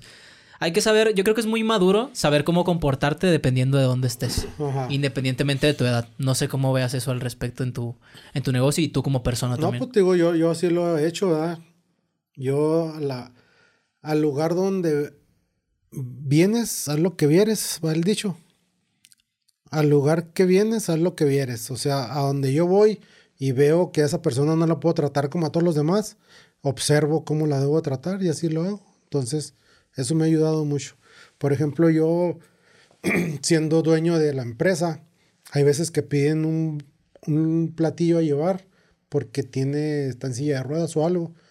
Y a mí no me cuesta nada llevarlo. Entonces llegas al lugar y se sorprenden las personas. ¿Por qué me lo trajo usted? Oiga, usted es el dueño. Sí, pero ¿por qué me lo trajo? ¿Y qué tiene? O sea, no tiene nada de malo. Entonces yo ya me gané a esa persona para siempre. Y así a otros lugares que, que vayas, ¿verdad? Eh, pues sí, lo, la, trato a esa persona como veo que lo tratan otras personas. Yo no voy a llegar con el presidente de Juárez este, a pendejearlo, porque muchos de sus amigos le dicen, eh, pendejo, no seas mamón, güey. No, yo no, o sea, señor presidente, un gusto, aunque sea mi amigo de hace muchos años, Sí. eh, Bonilla, que somos amigos. eh, antes sí, sí hablamos de, no, güey, Simón, güey. Ahora ya no, señor presidente. Porque se a debe- partir de su cargo, ¿cambiaste tu manera de referirte a él? Claro, porque ya es, es presidente, entonces ya no lo puedo tratar yo como antes. Entonces eso- a eso me refiero que con el dicho de a donde quiera. Pero no puedes o no quieres. Porque poder no, no podrías, quiero ¿no? porque sí, pero no, o sea, no te no, Porque no hay me esa nace. confianza. Sí, no me nace porque siento que le estoy faltando al respeto. Es como si a mí un, un empleado mío me pendejea. Yo no lo voy a permitir. Ahorita, un empleado mío. Pero en ese entonces ustedes arrancaron, me podría atreverme a decir, un poco a la par también, ¿no? En sus carreras. Eh, Bonilla y tú. No, no, o sea, él tiene muchos años de... O bueno, yo lo conocí en su campaña, vaya. Ah, ok. En su campaña, no Ah, de muchos años atrás. Ok. Entonces Ah, empezamos entonces a sí. correr, empezamos a correr juntos y todo eso. En su campaña. Mm. No es, somos amigos de... de- Ok. ah, Sí, esa es la diferencia, porque por ejemplo, si tuvieras toda la vida o, o, bueno, mucho tiempo recorriendo mismo, picando piedra junto con alguien, ahí sí habría la confianza a, pesar mejor de un cargo público, a pesar de cierto Sí, éxito. a lo mejor sí, pero no. Entonces sí, sí le... Ahorita lo veo, le digo, señor presidente, mis respetos. ¿Y qué te dice? No, él sí me... Sí, cotorrea. sí. Él sí puede No. Juanillo, no, Juanillo, mucho gusto verte. Este, el día que me invitó a su informe, este, puse ahí, ¿no? Aquí en el informe, Marco Bonilla, pres- nuestro presidente. Y luego me pone ahí, no, canijo, me hubiera gusto saludarte, pero pues ya ves que hubo mucha gente. Sí. Este, nos vemos luego. Él sí, un poquito más, más relax. Más formal, más Sí. informal, perdón. Más informal, pero yo no, Ajá. todavía no, no, señor presidente. Todavía no te la crees. Sí. Así está la cosa. Excelente. Que por cierto, si quieres venir aquí, Marco, yo estaría encantadísimo. Encantadísimo. Pues, él tenía porque- un podcast, yo, yo fui a su segunda temporada, el primero de su segunda temporada de un podcast. Este, no me acuerdo cómo se llama, y búscalo, podcast con A Juan ver. Lorenzana. Podcast Juan Lorenzana y Marco Bonilla, a ver si te sale. A ver. Veamos. Que ahorita no sé qué tantas libertades tenga, sobre todo porque aquí sí es un espacio transparente, pero siento que a- a- al mismo tiempo le sirve a los políticos tener estos tipos de espacios para poder Pues es- presentarse a una nueva audiencia y platicar, hacer conocerlos a ellos más que a la figura pública que son. Pues es que te- es, es- siento yo que están igual que nosotros. Como te decía, imagínate cuánta gente no lo invita al pobre. Juan Lorenzana. Podcast. eh, Marco Bonilla, ¿me pongo? Pero podcast, ponle. Sí. Eh, Daibazos cuando ahí Lorenzana. Ahí está. Ahí está. En Facebook. Simón. ¿Esa cuánto tiempo de eso? Pues en cuanto fue presidente, 2021, 21 de marzo. Ah, pues hace un poquito. Sí, ahí, la verdad. Ahí estuvimos. Igual con toda la gente que está postulándose, me gustaría mucho poder tener, poder ser ese, ese lugar donde la gente venga a conocer realmente a un político.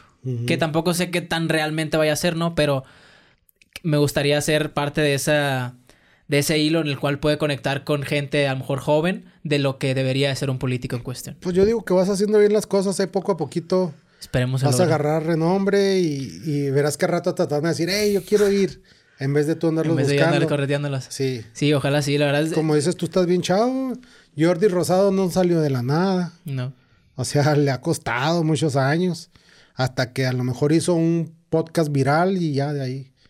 A rato sale. No, pues yo de se vio junto con Adal en otro rollo. Sí. Él era parte de su equipo de trabajo y... Pero por eso te digo, o sea, tiene años. Ajá. Pero en su programa podcast tuvo Sí. que haber hecho algo igual que Escamilla. eh, O sea, Escamilla re- retumbó. Fue a, reconstruir la industria de la comedia totalmente. Sí, entonces te digo, tú no te rajes, tú sigues le echando ganas. Ahí tarde o temprano. Sí. Y muchísimas gracias por brindarme el, el tiempo. Eh, actualmente sí me está costando conseguir invitados, sobre todo porque ya a, a la, a la gente que quiero abordar no es tan sencilla de abordarla y no, ten- no he tenido los medios para llegar a esas personas más que por correos, por mensajes, por cartas de humo. O sea, he tratado hasta de coincidir con ellos en persona, pero no se me ha logrado. Y pues contigo la verdad que fue muy fácil abordarte. Eh, ¿Dónde te podemos seguir ya para cerrar esto? Que yo sé que no te hace falta, ¿no? Aquí Pues ya es que- todo el mundo viene por ti, seamos honestos. No, pues es que tengo un chorro de redes sociales, Daibabar, Daibazos, Juan Lorenzana Hernández, Juan David Lorenzana Hernández.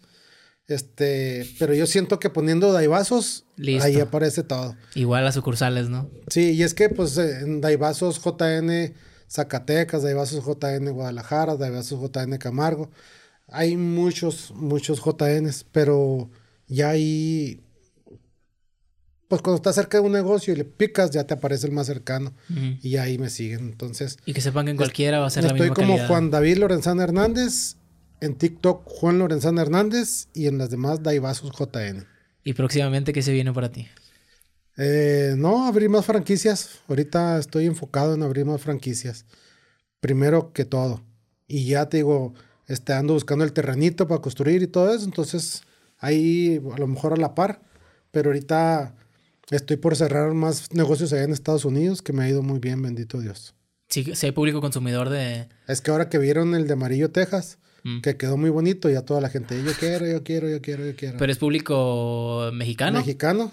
¿O pero también, también- se está instruyendo a la gente de Estados no, Unidos pues ya, a ya ver estando ahí llegan a los que gringos. sepa qué rollo? Ya estando ahí llegan los gringos a ver qué se está vendiendo porque hay tanta gente y ya lo haces lo haces cliente. Y así poco a poquito. Ir haciendo huellita allá en Estados Unidos también. Así es. Pues muy bien, Primero muchísimas gracias por estar aquí, Juan. La verdad, ha sido un gusto por mí tener esta experiencia contigo. Gracias Más a ti. allá del espacio Y que- una disculpa al principio haber, haberte dicho que no, que no, que no, ah, pero Ajá. pues ya te expliqué bien todo eso, pero mira, ya estamos aquí. Pues técnicamente no me dijiste que no, me dijiste, oye, yo he visto este patrón conmigo yo siento que está así el rollo. Y yo te dije, por mí no hay problema. Pues sí, pero digo, o sea, al principio te he dicho no quiero, Sí. pero ya, ya estamos aquí. Ya estamos aquí, ya terminamos. Si quieres, podemos terminar con el objeto que, que traes.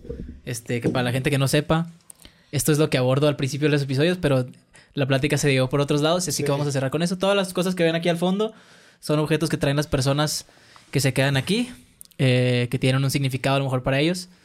Que, ¿Cómo se llama eso? La verdad, yo sé un vape. absolutamente nada de todo lo que tenga que ver con inhalar. Un vape, un vape de los más nuevecillos que hay. Un vape de los más conocidos que hay. Sí. ¿Qué, es, qué vendría siendo un vape? Un cigarro electrónico. ¿Pero que tiene nicotina igual? Sí, poquita nicotina. Pero pues está menos apestoso que las otras y... Ok, pero tiene la misma eso. cantidad de nicotina que un No, cigarro menos, normal. también menos. menos, sí. Pero pues es- eso lo uso yo como estoy en el gimnasio, me hace menos daño que el otro. O sea, tú no tienes el hábito de fumar. Lo dejé. o sea, lo, dejaste a raíz de esto. Sí. ¿Por qué?